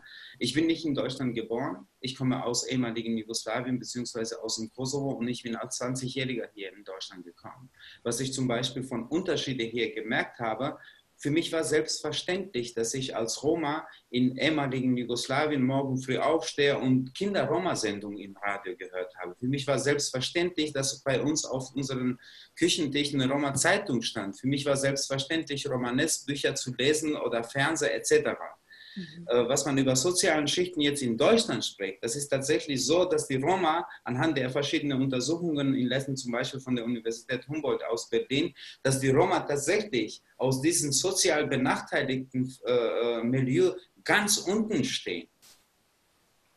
Ja, also das ist jetzt zum Beispiel dieses Spezifisches, dass dann auch teilweise die Leute aus sozial benachteiligten Familien, die auch diese soziale gleiche äh, genießen oder sind in diesem äh, äh, Bereich, dass die auch die Roma zum Beispiel diskriminieren und, und, und, und äh, beschimpfen. Also da sieht man schon, dass es tatsächlich die Roma in gar keinen Art einen Schutz haben unter diesen sozial benachteiligten Schichten aus auch einem ganz einfachen politischen System. Weil wir de facto keinen Staat haben, der unsere Interesse als Sinti und Roma in anderen Ländern zum Beispiel äh, schützen könnte. Damit sind wir ausgeliefert, dass jedes Land ähm, keine, sich verantwortlich für Sinti und Roma äh, befindet. Das ist zum Beispiel der Unterschied zu anderen sozialen Schichten, dass Sinti und Roma nirgendwo geschützt sind, von de facto, weil die kein Land haben, wie zum Beispiel jetzt, nehmen wir zum Beispiel Israel. Seit es Israel gibt, der Schutz der Juden weltweit ist ganz anders. Und deswegen ist das eigentlich auch ein Thema, das man vielleicht politisch so weit bringen soll, dass die Roma nicht unbedingt ihren Land haben sollen, aber dass es tatsächlich das unsere, unsere ähm, große Hoffnung ist, dass die Europäische Union irgendwann tatsächlich als ein Land ist, wo wir endlich nach 600 Jahren sagen können, endlich sind wir Europäer. Und wenn ich das bezeichnen kann jetzt, dieses Begriff Europäer, das passt am meisten für die Roma. Den gibt es überall in Europa zum Beispiel. Ja, also diesen Bewohner, es gibt kein Land in Europa, der keinen Roma leben. Wir haben uns über in jedem Bereich zu den Altsässenden, sagen wir so, äh, äh, ähm, total integriert. Man spricht in Deutschland zum Beispiel über Integration der Sinti und Roma. Was für Integration von Sinti und Roma? Die sind seit 600 Jahren hier. Wie sollen sich dann noch mehr integrieren? Sondern es geht ja von der Gesellschaft, ob man die Roma mitnimmt und ob man Mittel auch mal sieht, wie kann man die unterschätzen. Sonst haben wir ja zwei parallele äh, gesellschaftliche Linien, ein Roma-Leben und ein gesellschaftliches Leben. Und genau da sind dann die Probleme, wie man von einem zu den anderen weg schafft. Und man kann ja nicht switchen immer wieder, sondern man muss ja auch einen Mittelweg finden. Wie kann man überhaupt das unterstützen? Mhm. Ja, danke. Also finde ich auch nochmal spannend, was du sagst, auch gerade nochmal im Kontext der nationalen Zugehörigkeit, die irgendwie auch abgesprochen wird, einer ganzen konstruierten Gruppe. Und ich glaube, das ist auch nochmal eine eine Spezifik, ein Spezifikum, was bei Klassismus so nicht existiert. Und vielleicht auch nochmal der Punkt der, der Vorurteile und der Bilder, die, die über Jahrhunderte gewachsen sind, die sich ähm, auf Menschen beziehen, die als Roma ähm, markiert werden oder die es selber sind oder vielleicht auch nicht sind ähm, und die ja auch ganz massiv zur Diskriminierung führen. Also es gibt natürlich eine Wechselwirkung, ne, die intersektionale Verbindung, Klassismus und Antiziganismus, aber ähm, es bezieht sich ja eigentlich auf alle Menschen, die so gelesen werden, die dann auch mit diesen Vorurteilen konfrontiert werden, die nochmal spezifisch sind für Antiziganismus. Ja, ja auf jeden Fall. Also wir, haben, ähm, wir haben ganz einfache Beispiele, wo man sehen kann, wieso sind die Roma ganz anders als die anderen sozial benachteiligte Gruppierungen? Wieso, wieso sollen die jetzt einen anderen Status haben? Ganz einfach. Und das sind alltägliche Sachen. Wie gesagt, ich kann ja nur zwei Beispiele nehmen von den südosteuropäischen Sinti und Roma, die im Rahmen der Europa, europäischen Erweiterung auch diese Freizügigkeit genießen, dass sie in allen europäischen Ländern gehen. Mhm. Die würden zum Beispiel, weiß ich nicht, vor ein paar Jahren war das in Frankreich, dennoch europäische Bürger würden abgeschoben nach Rumänien und, und, und, Bulgarien als Roma. Also das ist zum Beispiel ein Beispiel. Oder die zweite Sache ist, wie, was, was passiert mit den Leuten, die jetzt zum Beispiel nach Deutschland kommen, die aus Deponien, aus ärmeren Viertel, aus diesen Ländern kommen. Hier in Hamburg ist ja so, dass sehr viele Roma aus Bulgarien und Rumänien immer noch sich mal irgendwo an einem Ort äh, versammeln und die werden dann halt abgeholt und die arbeiten auf die Baustelle und, und, und solche Dinge für zwei, drei Euro die Stunde. Und manchmal ist die Frage, ob die überhaupt sowas auch bekommen. Ne? Oder dass die, es gibt ja zum Beispiel Indisse oder Kioske, die das eigentlich ausnutzen, manche Leute, indem die sagen, okay, ich kann ja für euch zum Beispiel den Kindereintrag ausfüllen und pro Eintrag übernehme ich zum Beispiel 300 Euro. Mhm. Ne? Also nur den Antrag auszufüllen. Also solche Sachen, also man merkt tatsächlich, ähm, dass, dass, die, dass Sinti und Roma, die aus diesem ärmeren auch Bereich kommen, also aus der ganz unten sind, ja, obwohl jetzt in der Schule zum Beispiel, da sieht man sofort, deswegen sage ich, Fokus der Bildung und, und, und Schule soll es auch dahin gehen, wie kann man unterstützen die sozial benachteiligte Kinder. Das muss als einer neben, neben äh, Haupt, einer der Nebenhauptaufgaben von Schule und Bildung sein, dass man das auch in der Schule betrachtet. Mhm. Weil wir reden hier äh, über verschiedene Kompetenzen, die die Kinder gar nicht, gar nicht haben. Und genau das ist übertragen worden von deren Eltern. Und genau ist das dieses Risiko, dass der Armut, dass man nicht gebildet ist, dass dieses Management von Knappheit automatisch von einer in der nächste Generation übertragen können. Und genau das ist auch das Problem, weil wie gesagt, subjektiv gesehen, es gab immer Verlierer der Gesellschaft. Ja, aber also objektiv gesehen, es gab immer Verlierer der Gesellschaft. Das war immer so und das wird auch so bleiben. Aber wenn man subjektiv sieht, was das mit den Menschen macht, das sind fatale Entwicklungen, die die Menschen tatsächlich aus der Gesellschaft erstmal rausziehen. Die fallen ganz unter, die können niemals diese Einstieg auch haben. Und die Frage ist, was macht das mit den Kindern und nächste Generation? Mhm. Also da sieht man eindeutig tatsächlich, dass die Roma äh, die Roma, die jetzt nicht alle Roma, sondern die Roma, die sozial benachteiligt sind, die sind wirklich ganz unten. Mhm. Ganz kurz auch nochmal einhaken an diesem Punkt, ähm, den du gerade genannt hast, Stichwort Abschiebung, ähm, dass ich mir auch sehr gut vorstellen kann, dass natürlich so ein Aufenthaltsstatus einen großen Einfluss darauf hat, ähm, wie kann ich teilnehmen am Ort Schule oder wie sehr sozusagen steht im Fokus, dass meine Kinder gerade auf die Schule gehen, wenn ich gerade eben ohne gesicherten Aufenthaltsstatus um meine Existenz kämpfe. Richtig. Das ja auch wieder sozusagen etwas ist, was eben für Ausschluss sorgt, ähm, wenn ich in so einer Verunsicherung leben muss. Auf jeden Fall. Auf jeden Fall. Also ich habe davon äh, jetzt aktuell haben wir nicht solche Fälle an unserer Schule zumindest, aber die aktuelle Lage halt zeigt, dass sehr viele Roma noch jetzt abgeschoben werden. Und das ist das Fatale, es ist dafür halt, dass die Leute mit diesem Duldungsstatus seit 5, 10, 15, 20, 25 Jahre leben in Deutschland. Also man muss ja dann auch überlegen, mein Gott, wie, wie soll ich einen mittelzeitlichen äh, äh Zeit irgendwie äh, planen können? Das heißt, die verlängern ihre Duldungen jeden dritten oder jeden sechsten Monat und in diesem Dauer von, wie gesagt, über 20 Jahren. Und die Leute können sich auch nicht gesellschaftlich wohlfühlen und teilnehmen können, weil die unsicher sind. Und das macht auch ein psychisches ähm, negatives Entwicklung bei den Kindern, dass sie sich nicht, obwohl die hier in Deutschland, ich sage immer wieder, diese Kinder, die dann abgeschoben werden nach so vielen Jahren in, in ehemaligen Jugoslawien zum Beispiel, äh, das sind germanisierte Kinder. Die reden Deutsch als Sprache. Die lernen Hamburg, meine Stadt die fühlen sich in Europa als ihren eigenen Zukunftsvorstellungen. Und dann kommt ein Tag und die müssen innerhalb von dreiviertel Stunde ihre Sachen packen und ihre Wohnungen verlassen und sehen sie sich nach zwei Stunden in einem Land, wo die nichts damit zu tun haben. Und wie traurig dann halt diese Kinder rufen andere Mitschüler während der Pause, weil die wissen, wann die Pause ist, wenn die Mittagessen gehen zum Beispiel. Ich hatte Beispiele äh, von den Kindern vor mehreren Jahren halt, die abgeschoben worden sind die rufen sich dann gegenseitig an per Videochat, hey, was gibt heute zum Essen? Was habt ihr in der Mathe gemacht? Oh Mensch, ich vermisse jetzt nach der Schule mit euch äh, Billard spielen gehen im Jugendzentrum. Oh, ich vermisse meinen Fußballverein. Und damit halt so eine Ungerechtigkeit, dass andere Leute sehen, was passiert mit diesen Kindern und diesen Menschen. Und wohl auch nicht vergessen, 80 Prozent von den Leuten, die abgeschoben werden, sind Frauen und Kinder. Diejenigen, die sich am wenigsten für sich kümmern können. Und das sieht man eigentlich auch nicht. Und wenn man auch prozentual sieht, wie wenig eigentlich prozentuell die Sinti und Roma sind in dieser ganzen Asylpolitik und dieser äh, ähm, Zuwanderungspolitik, das ist wirklich nicht verständlich für mich, wie eine politische Entscheidung stattfinden kann, wo man den Kindern den Zukunft wegnimmt und wo man den Kindern diese Entwicklung auch abschaffen kann die in einem fremden Land sozusagen abgeschoben werden. Und natürlich dadurch ist die Motivation von Kindern nicht so auf einer Ebene, dass sie sagen, hey, ich möchte, sondern das wird sowieso deren schweren Aufstieg von sozial Benachteiligten in der Bildung noch mehr reduziert. Mhm. Ne, weil die Eltern sagen, hey, es ist mir egal, weil wie gesagt, natürlich ist das schlimm dass es dennoch, also ich kann mir nicht vorstellen, zum Beispiel, dass ich in einem Land lebe, egal ob das ein Monat oder zwei Monate ist, mein Kind wird zur Schule gehen, weil ich ja auch sozial so halt geprägt bin.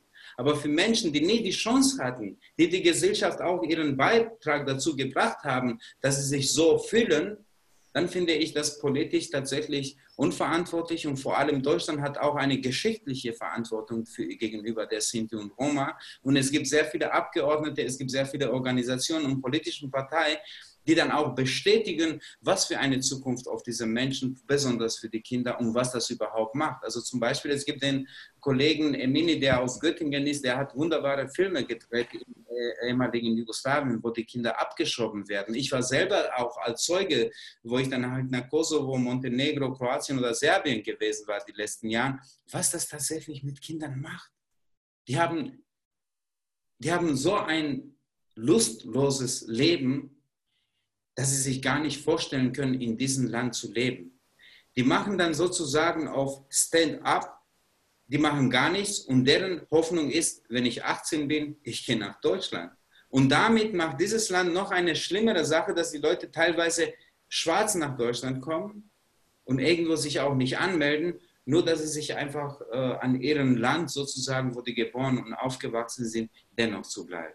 Und das hat, wie gesagt, fatale Wirkung auf die Bildung der, äh, äh, Roma-Kinder, die aus diesen Ländern kommen.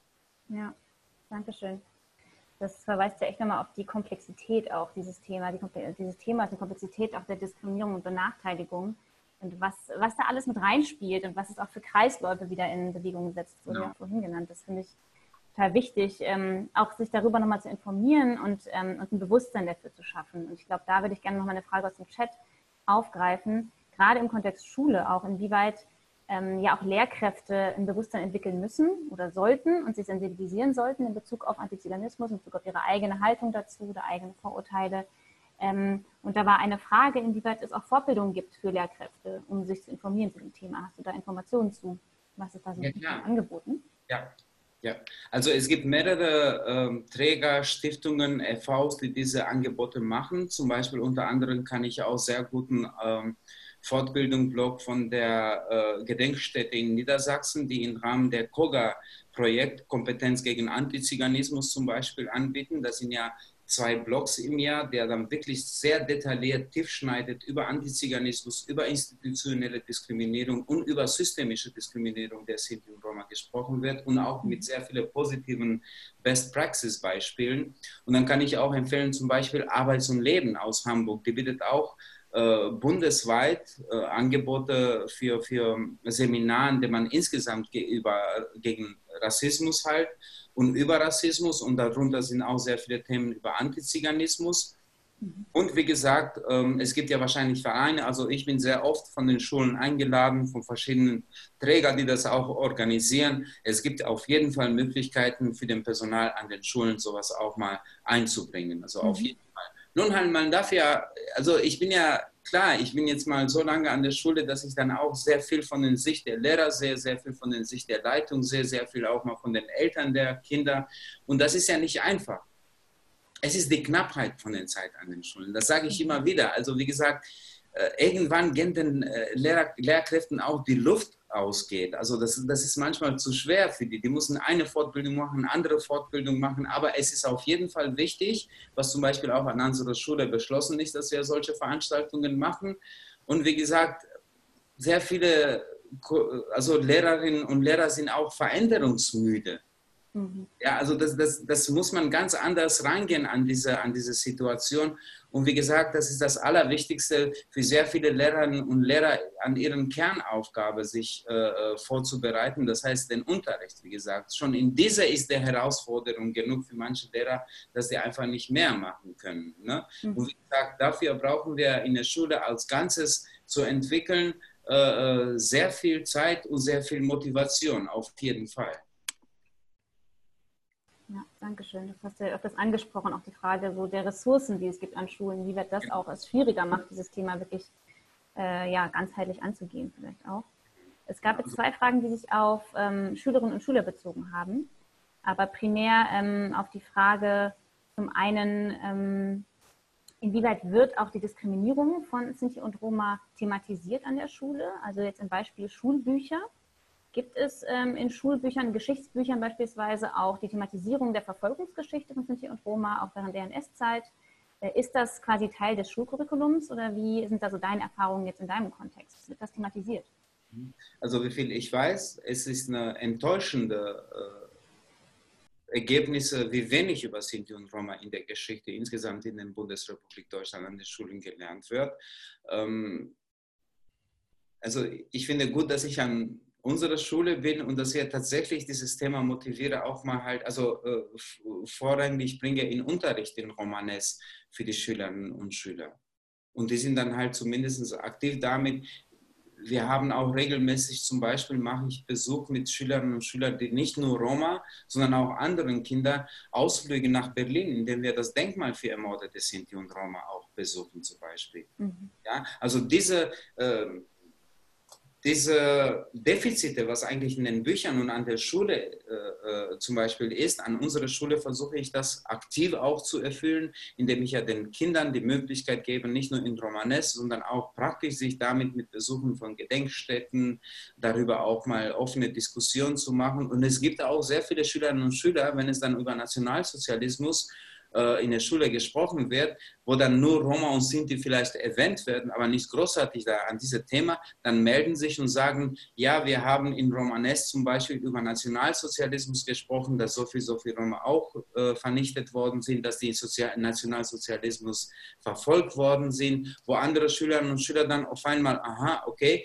die kriegen auch neue Informationen, aber ich habe ja auch sehr viel mit unseren ähm, Lehrerinnen und Lehrer, die in der Geschichte äh, unterrichten, schon darüber gesprochen und äh, das läuft eigentlich an unserer Schule schon gut. Aber insgesamt in Deutschland ist jetzt wirklich ernüchternde Ergebnisse, dass es tatsächlich manche Leute in Deutschland immer noch nicht wissen, dass Sinti und Roma im Nationalsozialismus vernichtet worden sind mhm. ja, und dass also überhaupt nicht äh, bundesweit thematisiert worden sind. Ich weiß auf jeden Fall, dass die äh, Lagrange-Stiftung äh, sich auch damit beschäftigt, zumindest jetzt äh, in Baden-Württemberg, dass es tatsächlich in Unterrichteinheit, in dem Curriculum auch Thema Sinti und Roma kommen sollte. Mhm. Ich hoffe, dass das schon durch ist. Ich bin nicht informiert jetzt genau, aber ich weiß, dass sie da sehr gute Arbeit leisten. Und ich hoffe, dass wir das auch deutschlandweit schaffen können. Das könnte ich mal auch zum Beispiel äh, einer meiner nächsten Punkte, was ich insgesamt in Hamburg, was die Bildung der Sinti und Roma ist, ein Treffen mit Politikern, die in sozial, äh, in den schulpolitischen Entwicklung auch äh, sind, in der Behörde, auch darüber zu reden, wie können wir auch tatsächlich auch ein Curriculum entwickeln, dass es an alle Schulen in Hamburg sich anpasst in dem Bereich der Geschichte oder in den, in den jetzigen Situation, Situation, wo man sehr viel über Rassismus, Diskriminierung auch spricht, dass man auch äh, präsent macht, dass die Roma als eine benachteiligte äh, Gruppe in Europa ist und dass die am meisten Rassismus äh, im Alltag erleben. Mhm. Ja, danke schön. Das, ist, das spiegelt auch ja so ein bisschen wider, was gesamtgesellschaftlich passiert oder auch nicht passiert eigentlich in der Thematisierung von Antiziganismus. Vor allem während der NS, aber auch nicht nur. Also dass das eigentlich das, äh, ja, problematisch ist, dass es in, in Schulen so wenig auch Thematisierung findet in den Lehrplänen. Das ja, genau. dringend ähm, überarbeitet und verändert werden und auch der Stellenwert sich verändern. Ja, das liegt auch daran halt, wie gesagt, das erzählt ja die Geschichte von Deutschland. Mhm. Dass wir immer noch nicht verstanden haben, manche Sachen. Also Entschuldigung, dass ich lache, aber es ist einerseits zum Lachen, dass man Jahrhunderte Verfolgung von Sinti und Roma, dass man die im Mittelalter einfach so gejagt hat im Grunde genommen und dafür belohnt wird, ja, und im Nationalsozialismus bis zum 95 Prozent äh, vernichtet worden sind und in weiteren Ländern wie in Jugoslawien circa über 150.000 vernichtet worden sind, dass den Menschen das nicht vor den Augen ist und überhaupt, dass sie die einfach tatsächlich ich weiß es nicht, ob das gewollt ist von der Politik, dass dieser gesellschaftliche Kodex aufrechterhalten wird. Dass man immer wieder, wie gesagt, so eine Produktionsfläche hat, was man nicht sein wollte.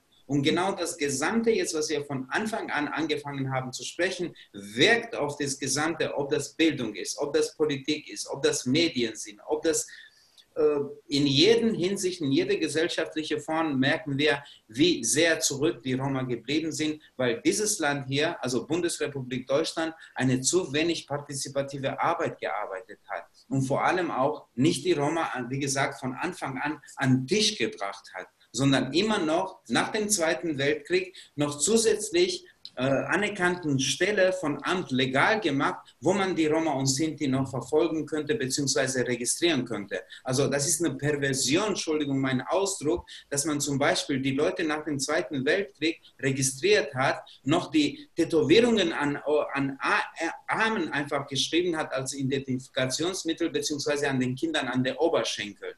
Ja, also das zeigt schon, was nach dem Zweiten Weltkrieg zu wenig in Deutschland passiert ist. Aber ich hoffe, dass, der, dass die jetzige äh, ähm, politische Landschaft und auch die Möglichkeit, dass die Roma sich an der Politik auch partizipieren können. Also ein Beispiel ist zum Beispiel, ich finde das ganz toll, dass die Dänen in Schleswig-Holstein zum Beispiel sehr viel politisch engagiert sind, obwohl es gibt weniger Dänen als Minderheit in Deutschland als die Roma. Und die Roma sind nicht politisch irgendwie ähm, partizipiert, dass die zumindest, wenn es um bilateralen Abkommen zu unterschreiben der äh, Abschiebungen oder sowas, gar kein Roma dabei ist. Sozusagen, wir dürfen nicht mal Entscheidungen über politische Entscheidungen, die uns betreffen, nicht mal beteiligen. Und das zeigt schon sehr viel. Und ich, ich finde es total wichtig, was, was du sagst, auch nochmal für die Reflexion des Verhältnisses von ähm, staatlichen Institutionen und Sinti und Roma, ähm, nochmal auf die Geschichte auch drauf zu schauen. Und dass es eben ähm, für ähm, die Betroffenen eine Verfolgungsgeschichte ist, dass das Verhältnis zum Staat ähm, in der Regel mit Verfolgung ähm, verbunden ist, wahrscheinlich in den meisten Familienkontexten ähm, es genau diese Verfolgungsgeschichten ähm, gibt.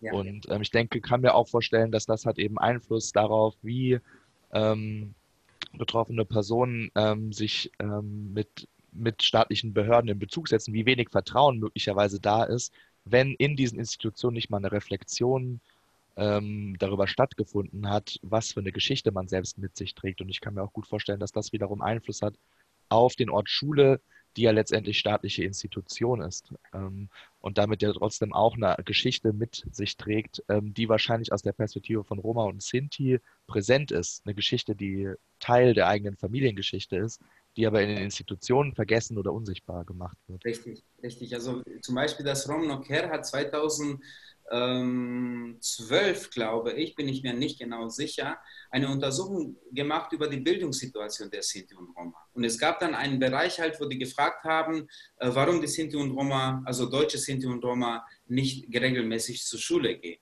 Einer der Antworten war, also wir, reden in, wir leben im 21. Jahrhundert, einer der Antworten war immer noch, wir haben immer noch Angst, was da damals im Nationalsozialismus mit Sinti und Roma passiert worden ist.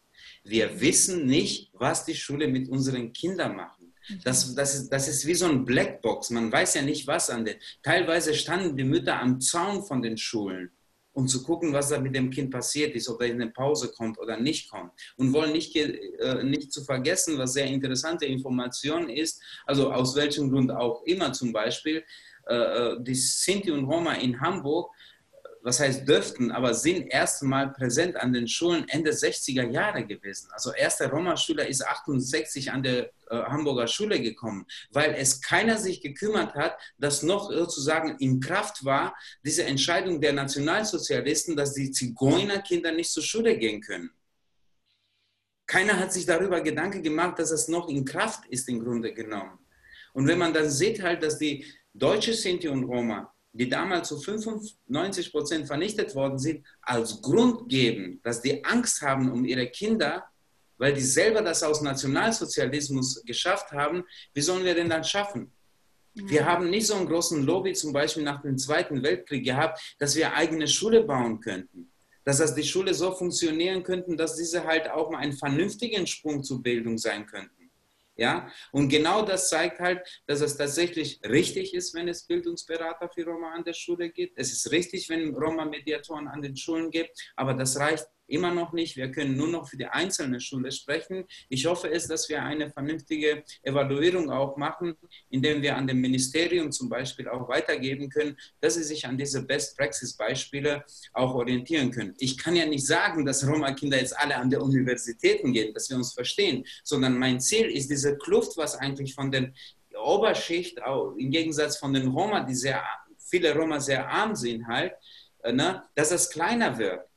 Weil wenn das nicht passiert und wenn, die, wenn das Bildung in Deutschland, wie gut auch ist, noch besser äh, äh, expandiert, dann haben wir eine Gruppe, die doppelt nach unten geht, weil sie das niemals schaffen kann. Und wie gesagt, das ist auch unsere Aufgabe, daran zu achten, wie können wir diese Geschichte auch mal präsent immer noch zeigen, weil ich finde das immer wieder ein bisschen auch doof, dass man immer wieder über Geschichte spricht, aber entscheidend in diesem Fall muss man uns wirklich immer wieder wiederholen, immer mhm. wieder wollen, ja. dass Bundesrepublik Deutschland eine geschichtliche und eine politische Verantwortung gegenüber Sinti hat.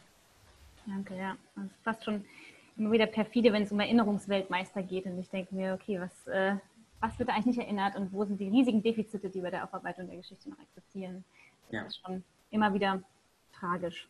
Ähm, du hast jetzt schon äh, ein bisschen in die Richtung auch gesprochen äh, bezüglich der Frage, was, ähm, was machen Bildungsbegleiter, ähm, Bildungsberater, was, was ist da so deine Rolle? Was siehst du auch für Möglichkeiten der Verbesserung? Das stand ja auch schon immer wieder im Raum. Das heißt, da würden wir jetzt vorschlagen, dass wir wirklich zu diesem dritten Block übergehen, also wirklich zu der konkreten Frage der Handlungsmöglichkeiten. Und ich wollte noch mal ganz kurz darauf hinweisen, dass ich die Fragen im Chat auch gesehen und wahrgenommen habe und dass wir einige davon, so viele wie eben zeitlich machbar ist, dann beim dritten Block nochmal aufnehmen, weil sich viele der Fragen auch genau in die Richtung bewegen der Handlungsmöglichkeiten. Das heißt, wir kommen auf die Fragen später zu sprechen und dann würden wir jetzt zu dem Block der Handlungsmöglichkeiten übergehen. Ja. Ähm, Gibt es da also, direkt? Genau, ja. konkret vielleicht nochmal konkret zu der Frage, ähm, Bildungsberater ist ja quasi die Rolle, ähm, ja, die auch quasi äh, mit dazu geführt hat, dass wir dich eingeladen haben, weil das ein sehr spannendes Konzept ist äh, wo aber vielleicht auch nicht alle wissen, was das genau beinhaltet. Wo setzt es an, an welchen Bedarfen ähm, und was, was für Veränderungen können konkret geschaffen werden durch dieses Konzept? Ja.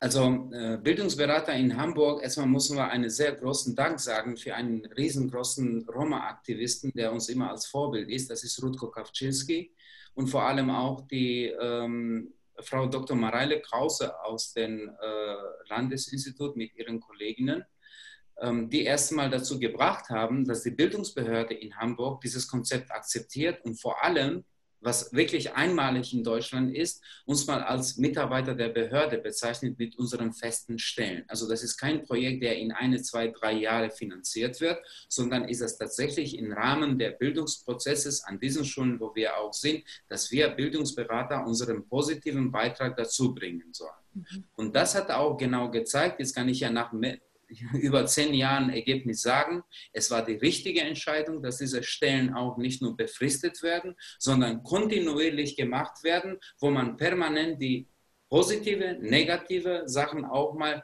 ähm, sehen kann und was das auf lange Strecke auch machen kann.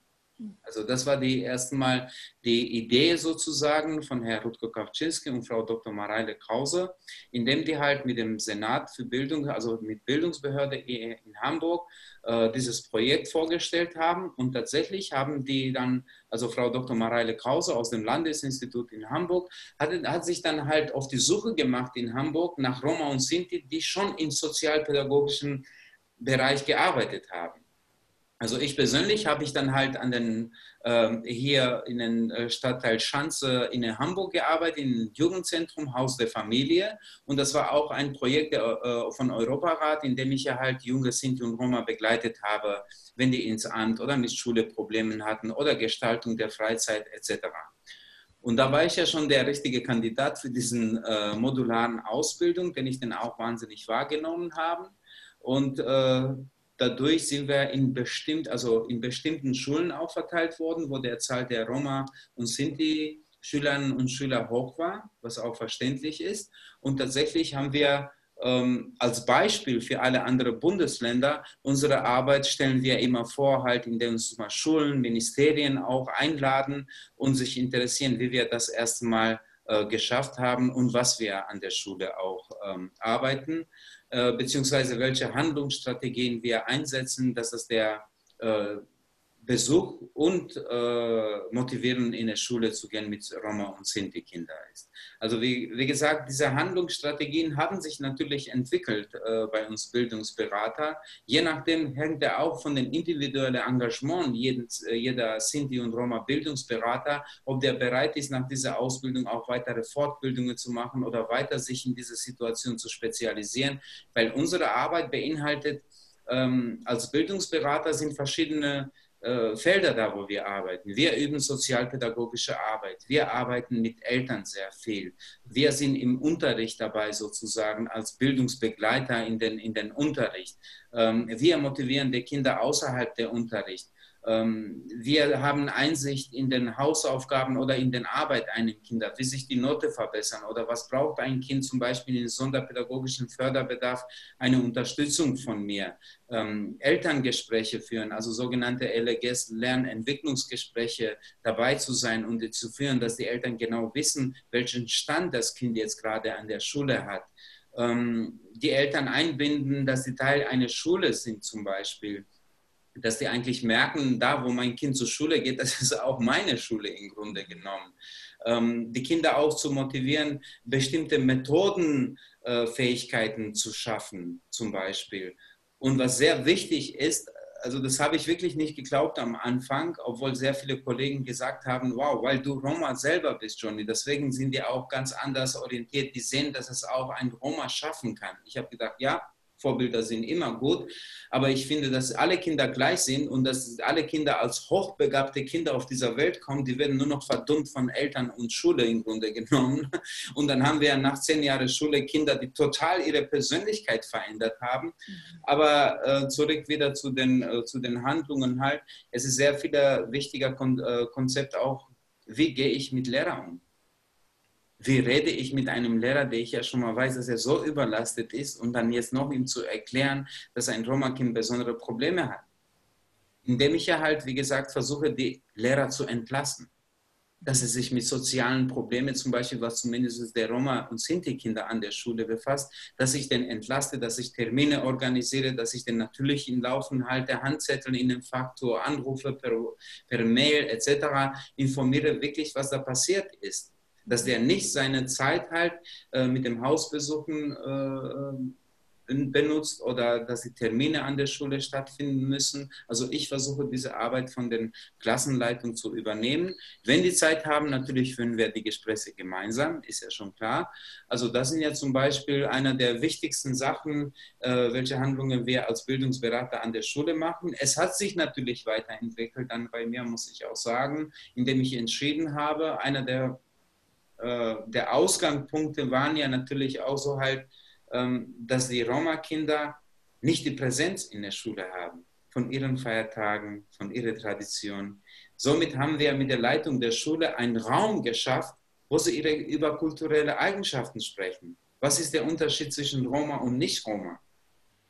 Und dann werden wir auch gesellschaftliche Probleme da. Wir haben also durch Romanes als Unterrichtsfach, der in der Schulzeit stattfindet, das ist ja nicht irgendwie Nachmittagsaktivität, sondern das ist ja involviert in der Schulzeit, merken die Kinder, wow, ich darf über meine Sprache sprechen, ich darf über die Feiertage sprechen. Wir reden über Romanes, über gesellschaftliche Themen, aber ich nehme das nicht Romanes als Sprache, die man Grammatik ganze Zeit nur guckt, wie man die Verb eigentlich benutzt, sondern mir ist wichtig, dass dieser Romanes, ich nenne das Romanipe im Grunde genommen, was Romatum bedeutet, alles, was mit Sinti und Roma zu tun hat, in der Geschichte, in der Gegenwart, mit Kindern einen Raum zu finden, darüber zu reden, indem ich auch manchmal die Eltern einlade indem ich aber auch, wie gesagt, gesellschaftliche Themen nehme, wie was bedeutet Solidargemeinschaft? Wie ist die politische Landschaft in Deutschland? Wieso Landtag, wieso Bundestag? Wieso, wer entscheidet, wer die Schilder auf die Straße tut? Also, dass man die motiviert, dass die politisch fähig sind, zumindest die Sachen zu verstehen, aber dennoch in einer Situation, wo sie sich selber diskriminiert oder, Moment mal, dass sie sich trauen zu sagen, Moment mal, das stimmt nicht und dass sie auch für sich eine Verantwortung nehmen können. Ich habe einen sehr guten Kollegen zum Beispiel an der, Schule, der tatsächlich sehr viel mit den Kindern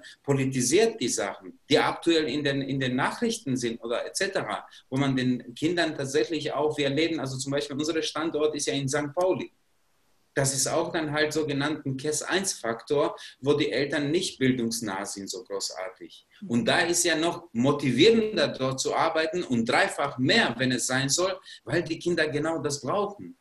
Aber wie gesagt, manchmal sind die Ressourcen knapp etc. Aber es ist auf jeden Fall ein wichtiger Punkt, dass man für die Roma-Kinder als Benachteiligte, jetzt wie wir es auch gesehen haben, dennoch eine Möglichkeit gibt, dass sie ein Teil der Gesellschaft sind, auch mit ihrer Kultur, mit ihrer Tradition und mit ihrer Sprache. Damit stärken wir die Identität der Kinder, dass sie sich nicht als Roma benachteiligt fühlen. Und wenn jemand die Roma nicht mag, dann ist das nicht das Problem von Roma. Und die sollen sich nicht in diesen niedrigsten Bereich von menschlichem schlechtes Denken bewegen. Die können das zeigen, dass sie dennoch ein Teil der Gesellschaft sind. Also für die Roma, die man als Roma erkennt. Aber wie gesagt, die Mehrheit der Roma kann man auch nicht erkennen. Die sind vielleicht am besten äh, äh Arbeitskollegen, aber die sagen halt, ich komme aus Serbien oder aus Kosovo oder aus Mazedonien, aber keiner jetzt kann ja an ihm einen Roma sehen. Und sie reden auch sehr wenig die Sprache zum Beispiel. Solche Kinder habe ich auch. Also ich kann ja auch ein Beispiel nehmen, ich weiß das ganz genau, ich kam nach Deutschland und mein Onkel irgendwie war ich in der Stadt mit ihm und ich habe etwas lauter Romanes gesprochen. Der hat mich angeguckt, mir bedroht, meinte, du darfst nicht Romanes auf die Straße sprechen. Keiner kennt mich hier als Roma. Ich dachte, okay, was bedeutet jetzt das für mich? Also, und der ist ja nicht der Einzige. Der arbeitet seit, der hat gearbeitet fast 40 Jahre hier in Deutschland als Gastarbeiter. Der hat für jeden einzelnen Kind ein riesengroßen vier Etagen Haus gebaut. Der ist ja total gesellschaftlich fähig und der gehört eigentlich zu der Mitte der Gesellschaft. Aber er konnte nicht einfach zugeben, dass er Roma ist. Und hat ja auch nicht die Sprache gerettet. Diese Kinder habe ich auch in meinem Unterricht. Und manche wollen gar nicht in den in Romanes-Unterricht kommen. Dennoch aber, nach halben Jahr Maximum, wenn die dann sehen, wie viele Aktivitäten wir machen, dass wir über die Kultur, über die Tradition, genau wie die eins zu eins zu Hause machen, in Versteckten sozusagen, dann öffnen sich manchmal langsam. Mhm. Es gibt auch Eltern, die sagen, wow, Johnny, das ist so toll, wie du mit Kindern umgehst und wie du die Möglichkeit erlaubst, halt auch hier an der Schule Roma zu sein. Und dann hören die anderen Leute, was das mit Kindern macht. Aber es gibt natürlich auch Eltern, die sagen, nee, wir wollen damit nichts zu tun haben. Wir können die Sprache nicht wir sind halt irgendwas anderes, aber nicht das. Und das ist vollkommen in Ordnung. Das ist vollkommen in Ordnung. Jeder muss ja sein Leben so gestalten, wie er denkt, was das ist. Was ist meine persönliche Meinung? Das ist natürlich was anderes. Ich finde, ein Mensch, der nicht mal seine eigene Identität hat, beziehungsweise verleugnet seine Identität, das ist nicht meine, meine Sicht für ein ganzheitliches, um, umrahmtes Leben. Weil wir haben ein ganzheitliches Leben. Aber wir können dieses ganzheitliche Leben nicht erleben, wenn wir unsere Identität verleugnen. Das ist, wie gesagt, nur meine Meinung. Aber ich kann auch verstehen, aus welchen Gründen solche Roma das machen. Mhm. Ja, danke.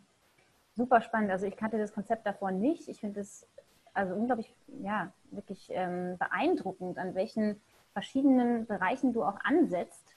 Ne? Also du hast gesagt, mit Lehrkräften, Eltern, aber auch Kindern, ähm, und wie das irgendwie so ein großes Ganzes irgendwie ergibt, was, was wirklich auch eine Veränderung hervorrufen kann. Also so habe ich das wahrgenommen. Das klingt total, ähm, ja, wirklich beeindruckend. Und ich finde auch gerade den Punkt mhm. äh, von dem Unterricht und inwieweit das auch ein Raum sein kann, der so ein bisschen auch eine Art Empowerment vielleicht auch bedeuten kann oder ermöglichen kann. Ähm, und auch die Wahrnehmung davon, was mit mir passiert, ist nicht meine Schuld. Ich kann mich davon quasi frei machen, das ist die Diskriminierung und das bin nicht ich. Das ist, glaube ich, auch ein ganz wichtiger Punkt, ähm, der ja sehr viel mit der Identität auch macht. Ja. Ähm, Fände ich toll, dass es diesen Raum irgendwie gibt und ähm, habe mich dann auch gefragt, inwieweit ist das ein Konzept, was es ähm, jetzt erstmal nur in Hamburg gibt oder inwieweit gibt es auch in anderen Bundesländern die Möglichkeit, so ein Konzept umzusetzen oder gibt es vielleicht in anderen Bundesländern auch schon so ein Konzept? Wie, ähm, ja. wie sieht es da aus? Ja, tatsächlich in anderen Bundesländern gibt es auch sogenannte Roma-Bildungsmediatoren oder Roma-Mediatoren nennen sich dann.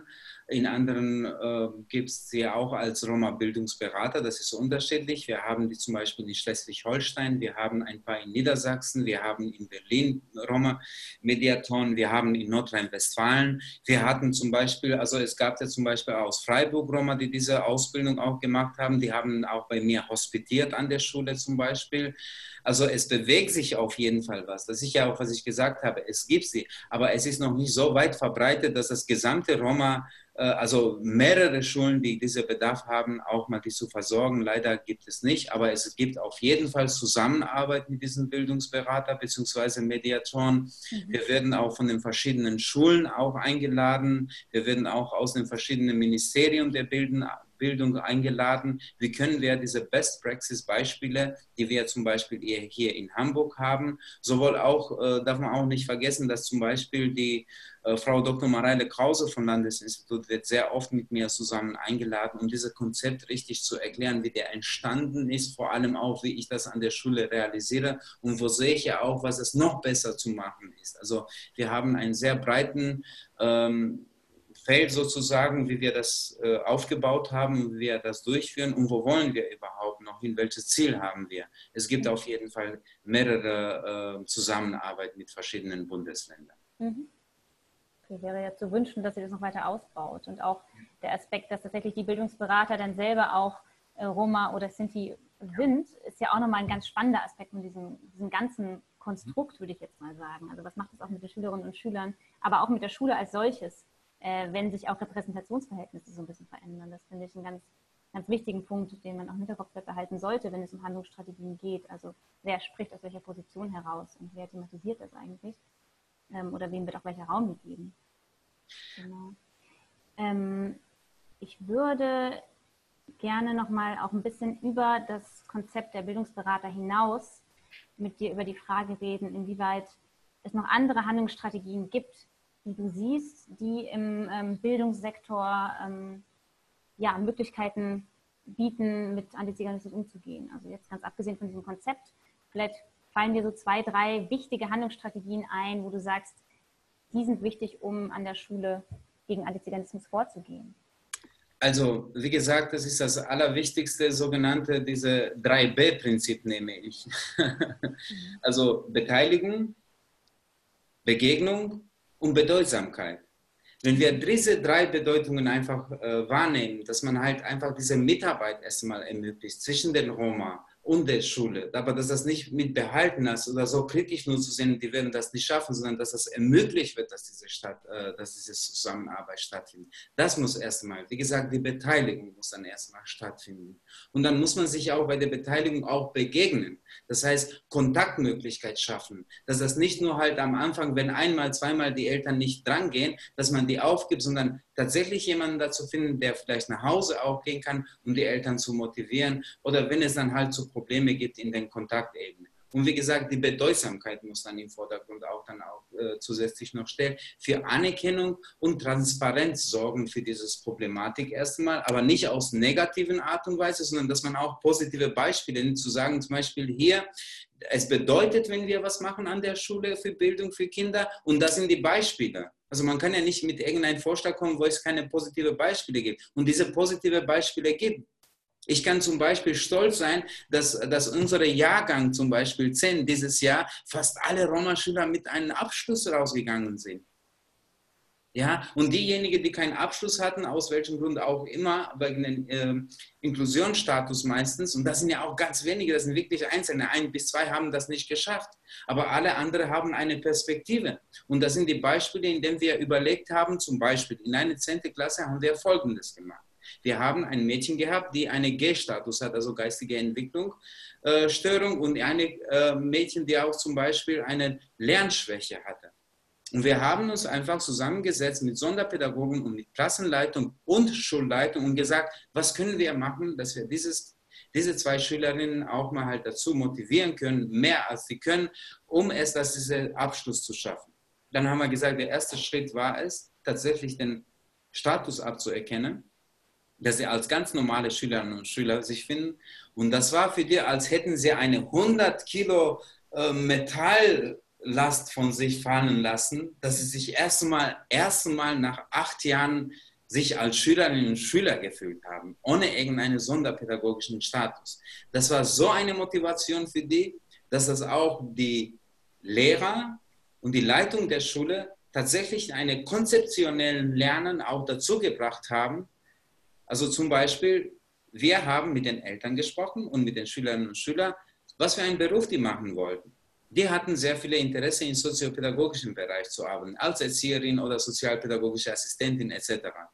Wir haben dann anhand dieses eine Praktikum erschafft, zum Beispiel in einem Kindergarten, in dem die auch gleichzeitig Hauptfächer noch gelernt haben und ich habe zusätzlich im Rahmen eines Projektes mit FOZ zum Beispiel, in dem die jüngere, also Schülerinnen und Schüler aus 9. und 10. Klasse begleiteten dreimal Nachmittag Grundschülerinnen und Schüler, indem sie das Beruf auch kennengelernt haben. Und das hat die so sehr motiviert, dass sie halt jetzt am Ende der Schule beide einen Abschluss bekommen haben. Und da sind natürlich auch Möglichkeiten, indem wir uns zusammen mit der Leitung, der, also Standortleitung und mit der Klassenleitung zusammengesetzt haben und Sonderpädagogen und diese auch darüber gesprochen haben. Wir wollten nicht, dass das Gnade des Schicksal entscheidet über diese Schülerinnen zum Beispiel, sondern haben wir gesagt, da müssen wir auch selbst aktiv sein, um es zu gucken, welche, ähm, welche Möglichkeiten diese Kinder haben, welche Fähigkeiten haben, dass wir diese Fähigkeiten richtig ausschöpfen aus den Kindern. Aber mit diesem Status hätten sie nicht diesen, diesen Abschluss äh, machen können, zum Beispiel. Mhm. Danke für das Beispiel. Es ist immer wieder, finde ich, ganz gut nochmal so, ähm, ja, auch Beispiele zu haben, die das konkret machen, was das auch verändern kann und was auch so ein äh, Abkehr von diesem defizitären Blick, ähm, was das alles auslösen kann. Genau. genau. Also man muss sich auch an den Schulen natürlich damit beschäftigen, mit äh, Lösungsmöglichkeiten, statt immer ein Kind mit Problemen zu, zu konfrontieren. Weil man jemand ganze Zeit sagt, du bist so und du bist so und du schaffst das nicht, jetzt mach mal das, siehst du, du hast nicht mal das geschafft, wie willst du das andere schaffen? Es gab ja eine sehr ähm, interessante Meinung auch, äh, wo ich dann sage, manchmal muss man weg von dieser Schiedsrichterrolle gehen. Wie gesagt, ein Schiedsrichter, der, der, der, der, der führt ein Spiel und sagt, was schlecht ist und das wird bestraft und, was, und dass das alles gut läuft. Wir brauchen mehr Trainer, wir brauchen mehr Unterstützer, die richtig Verantwortung übernehmen und fördern diese Kinder. Ja? Und wie gesagt, ein Lehrer muss ja auch seine, sein, sein, sein, sein Unterricht durchziehen. Ist ja schon klar. Was heißt durchziehen? Entschuldigung, sondern seinen Unterricht machen. Und der kann ja auch nicht jetzt für jeden einzelnen Kind natürlich sich beschäftigen, sondern der nimmt sich so wahr, wie er ist, aber der kann nicht ganzheitlich über dieses Kind sprechen. Und die Kinder, die sehr schwach an der Schule sind, die teilweise nicht mal bis 100 rechnen können oder vernünftig mal äh, unterscheiden können, was Schrift, Schrift, äh, was Schreibschrift und was Druckschrift ist, ja, die haben langsam auch eine Schutzmechanismus aufgebaut, dass man die nicht anspricht auf diese Schwäche entweder bauen die dann halt irgendwelche Probleme während der Unterricht, da würden die halt auf ein ganz anderes Thema konzentriert, dass sie was blöd gemacht haben, aber dass sie nicht auf ihre Schwäche eigentlich angesprochen werden, weil sie sich schämen. Die schämen sich, dass die in fünfte, sechste Klasse nicht vernünftig schreiben und rechnen können. Und genau da müssen wir sehen, weil wir diese Kinder immer noch an der Schule haben. Und ich glaube nicht, dass es irgendwie keine Möglichkeit hat, dieses Kinder zu, zu helfen. Die Inklusion im Grunde genommen an jeder Schule muss ja sachgemäß eingesetzt werden.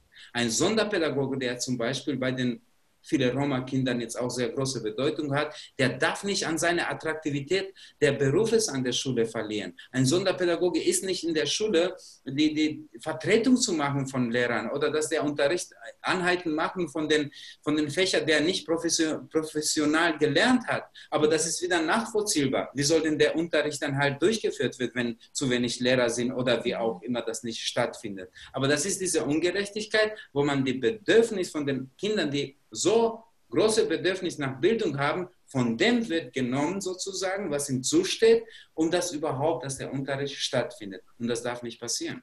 Mhm. Und da verliert dann auch die Inklusion an seine Bedeutung im Grunde genommen, weil Inklusion sehe ich natürlich nicht nur die schwachen Schülerinnen und Schüler zu unterscheiden, zu unterstützen, sondern Inklusion ist auch für begabte Schüler, auch für, für Schüler, die genial sind. Vielleicht haben wir einen oder anderen Einstein in der Klasse, das weiß man nicht. Ich weiß, dass das die Aufgabe auch von den Inklusions-, also von Sonderpädagogen ist. Aber dass diese Kinder, die so notwendig diese Bildung haben, dass sie nicht das bekommen, nur weil es irgendwas nicht gut läuft an der Schule, das darf nicht sein. Mhm.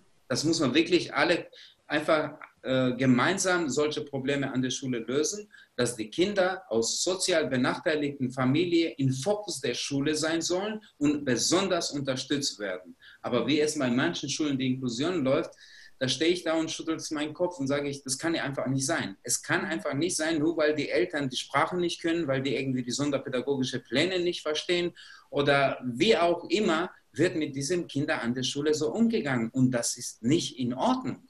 Mhm. Das ist einfach nicht in Ordnung, weil wir reden über eine, über eine Bildungsebene, die ganz minimal ist. Wir reden ja hier nicht für die Kinder, die irgendwann unbedingte Abschlüsse machen an der Universitäten oder so, weil teilweise heutzutage durch diese Entwicklung der Bildung, wenn auch ein Hauptschulabschluss, wie das bei uns Erstschulabschluss in Hamburg heißt, oder Mittelstufeabschluss, was eigentlich in anderen Ländern äh, Realabschluss ist, die sind teilweise, wenn du keinen guten Durchschnitt hast, die sind entwertet im Grunde genommen.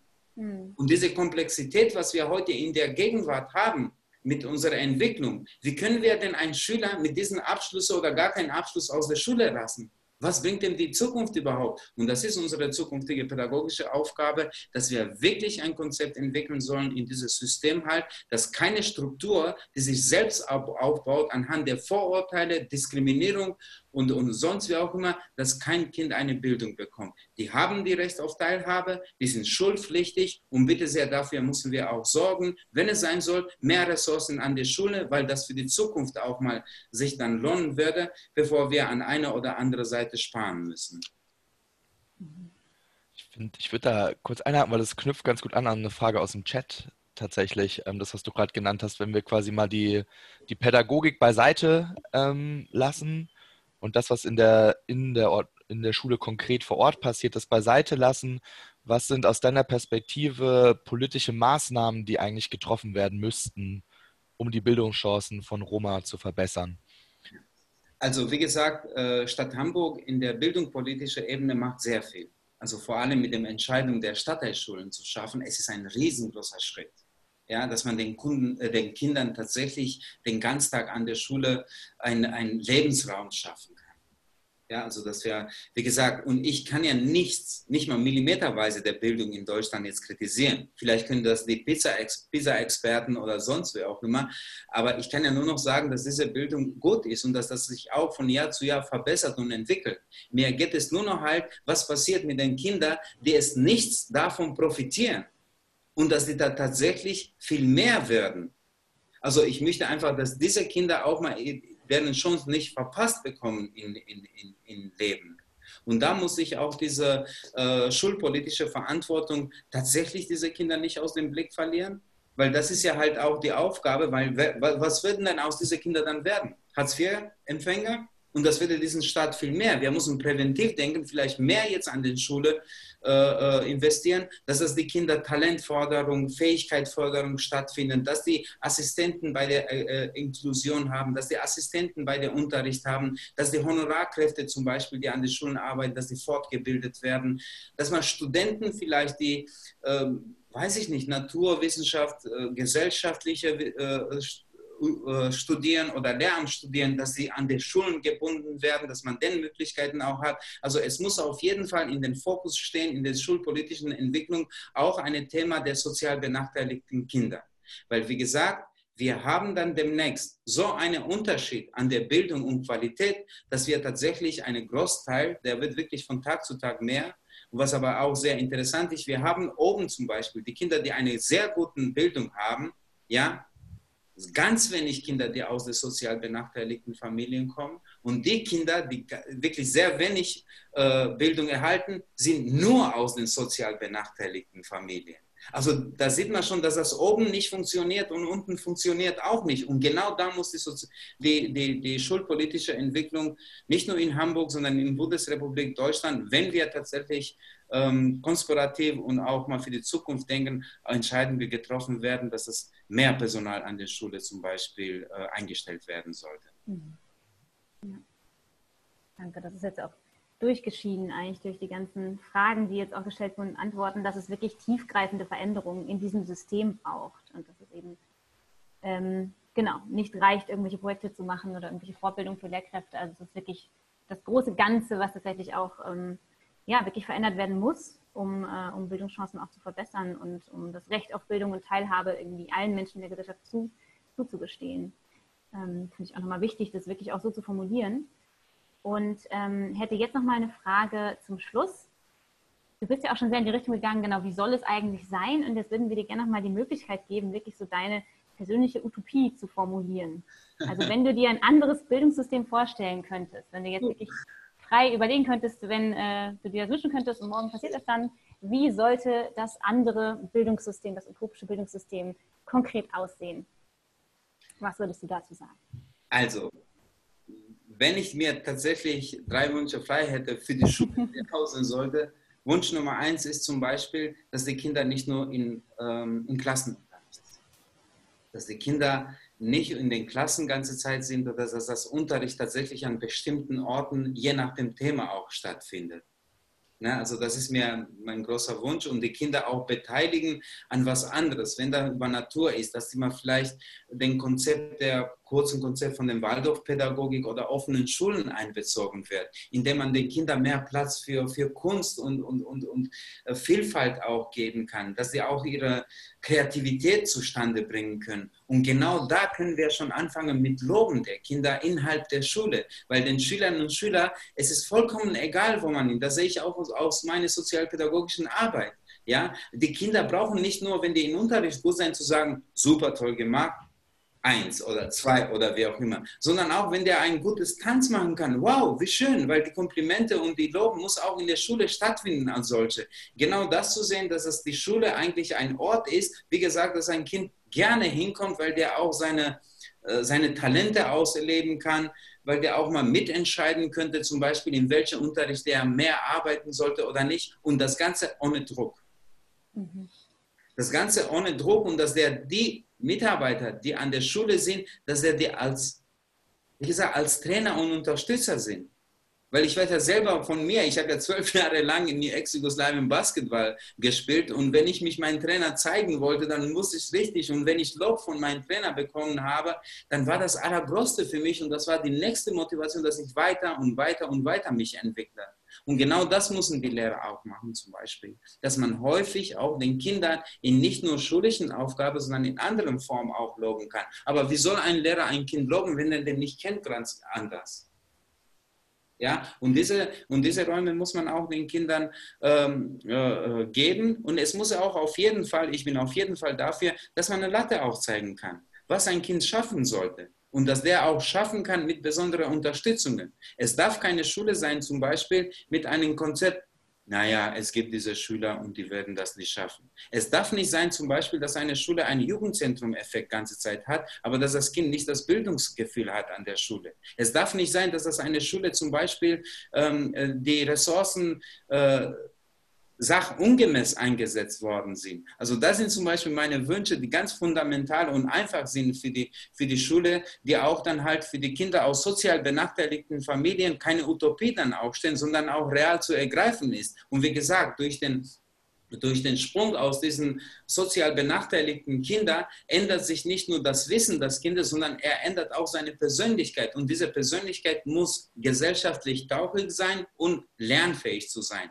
Das sind zwei meine größten Ziele für die, für die Schülerinnen und Schüler, die aus der 10. und auch an unserer Oberstufe aus der 13. Klasse sich verabschieden, dass man auf jeden Fall die Kinder gesellschaftsfähig macht und lernfähig macht. Das sind die zwei größten Sachen halt, glaube ich, wo die dann halt auf diese Konkurrenz, sagen wir, in Außenwelt und weitere Schulweg begleiten wird. Das wäre mein Wunsch. Dankeschön. Gut. Vielen Dank, Johnny. Ähm, danke für das ganze Gespräch. Ich würde sagen, wir sind ähm, so langsam am Ende tatsächlich des, des Online-Talks heute. Ähm, danke nochmal, dass du dir die Zeit genommen hast. Danke auch für die ganzen Fragen, die jetzt von den ZuschauerInnen ähm, gekommen sind. Das Video ist weiterhin online, teilt es gerne. Ähm, und ähm, ich will nochmal sagen, danke für dieses Gespräch, dieser Ritt tatsächlich durch irgendwie Antiziganismus, die Geschichte von Antiziganismus ähm, hin zum Ort Schule, Benachteiligung dort, Diskriminierung dort, aber eben auch ganz konkrete ähm, Angebote und Perspektiven von dir, wie man am Ort Schule ansetzen kann. Ähm, und das von jemandem, der da quasi täglich im Handgemenge in der Praxis unterwegs ist. Das durften wir jetzt auch in der Vorbereitung erleben, dass du da tatsächlich direkt aus der Schule sozusagen mit uns ähm, am Sprechen gewesen bist. Ähm, danke für dein ganzes, deine ganze Arbeit und dein ganzes Engagement dort. Und ähm, genau, du bist ähm, Vorsitzender des Vereins Romet Deutschland e.V. Äh, Michael wird den Link zu dem Verein auch nochmal gleich in den Chat ähm, schicken. Ähm, genau, darf nochmal der Hinweis darauf. Und sonst vielen Dank von unserer Seite. Und genau, du hast das Schlusswort, Johnny, wenn du magst. Ja, lieber Oliver, lieber Eileen, vielen herzlichen Dank nochmal für diese tolle Veranstaltung, die online stattgefunden hat. Ähm, ja, es ist manchmal sehr schwer, alles in zwei Stunden zu besprechen, das weiß ich, aber ich glaube, wir haben dennoch halt zumindest einen kleinen Einblick in der Geschichte von Diskriminierung und Entstehung der Antiziganismus bis hin zu der Neuzeit und auch konkrete Beispiele, äh, was da europaweit und in Deutschland auch passiert. Ähm, ich wünsche mir, dass wir noch mehr an diesem Tisch zusammensetzen, wo dieser Tisch der Entscheidungen ist, dass wir noch dichter beieinander sein sollen. Und ich wünsche mir, dass diese Miteinander nicht uns irgendwas dazu bringt, dass wir uns mal trennen, sondern dass wir das aufrechthalten und immer wieder von den Menschen gewinnen, weil jeder Mensch hat eine gute Errungenschaft im Leben und jeder Mensch kann sich ja tatsächlich ähm, mit seiner Sicht auch verändern, wenn man die Anfangsgedanke von Positives eigentlich geht. Das kann ich nur am Ende sagen. Ich wünsche, dass alle Kinder eine Schulbildung bekommen und darunter auch die Roma-Kinder. Und ich wünsche mir tatsächlich, dass alle anderen Roma, die jetzt irgendwie auch aktiv sind, mehr sich vernetzen, dass sie gemeinsame Projekte und zukunftsorientierte Projekte zusammen äh, überlegen und engere Arbeit mit den Schulen und Institutionen, also Bildungsinstitutionen. Das wäre auch nochmal mein Wunsch und das wird auch mein letzter Wort. Vielen herzlichen Dank nochmal. Vielen Dank an den Zuschauer, die Interesse gezeigt haben und für deren Fragen alles Gute und ich hoffe, das wird nicht das letzte Mal, dass wir uns gesehen oder gesprochen haben. Das stimmt nicht. Vielen Dank, Johnny, und an ja, alle einen schönen Abend. Schönen Abend noch. Tschüss. Tschüss.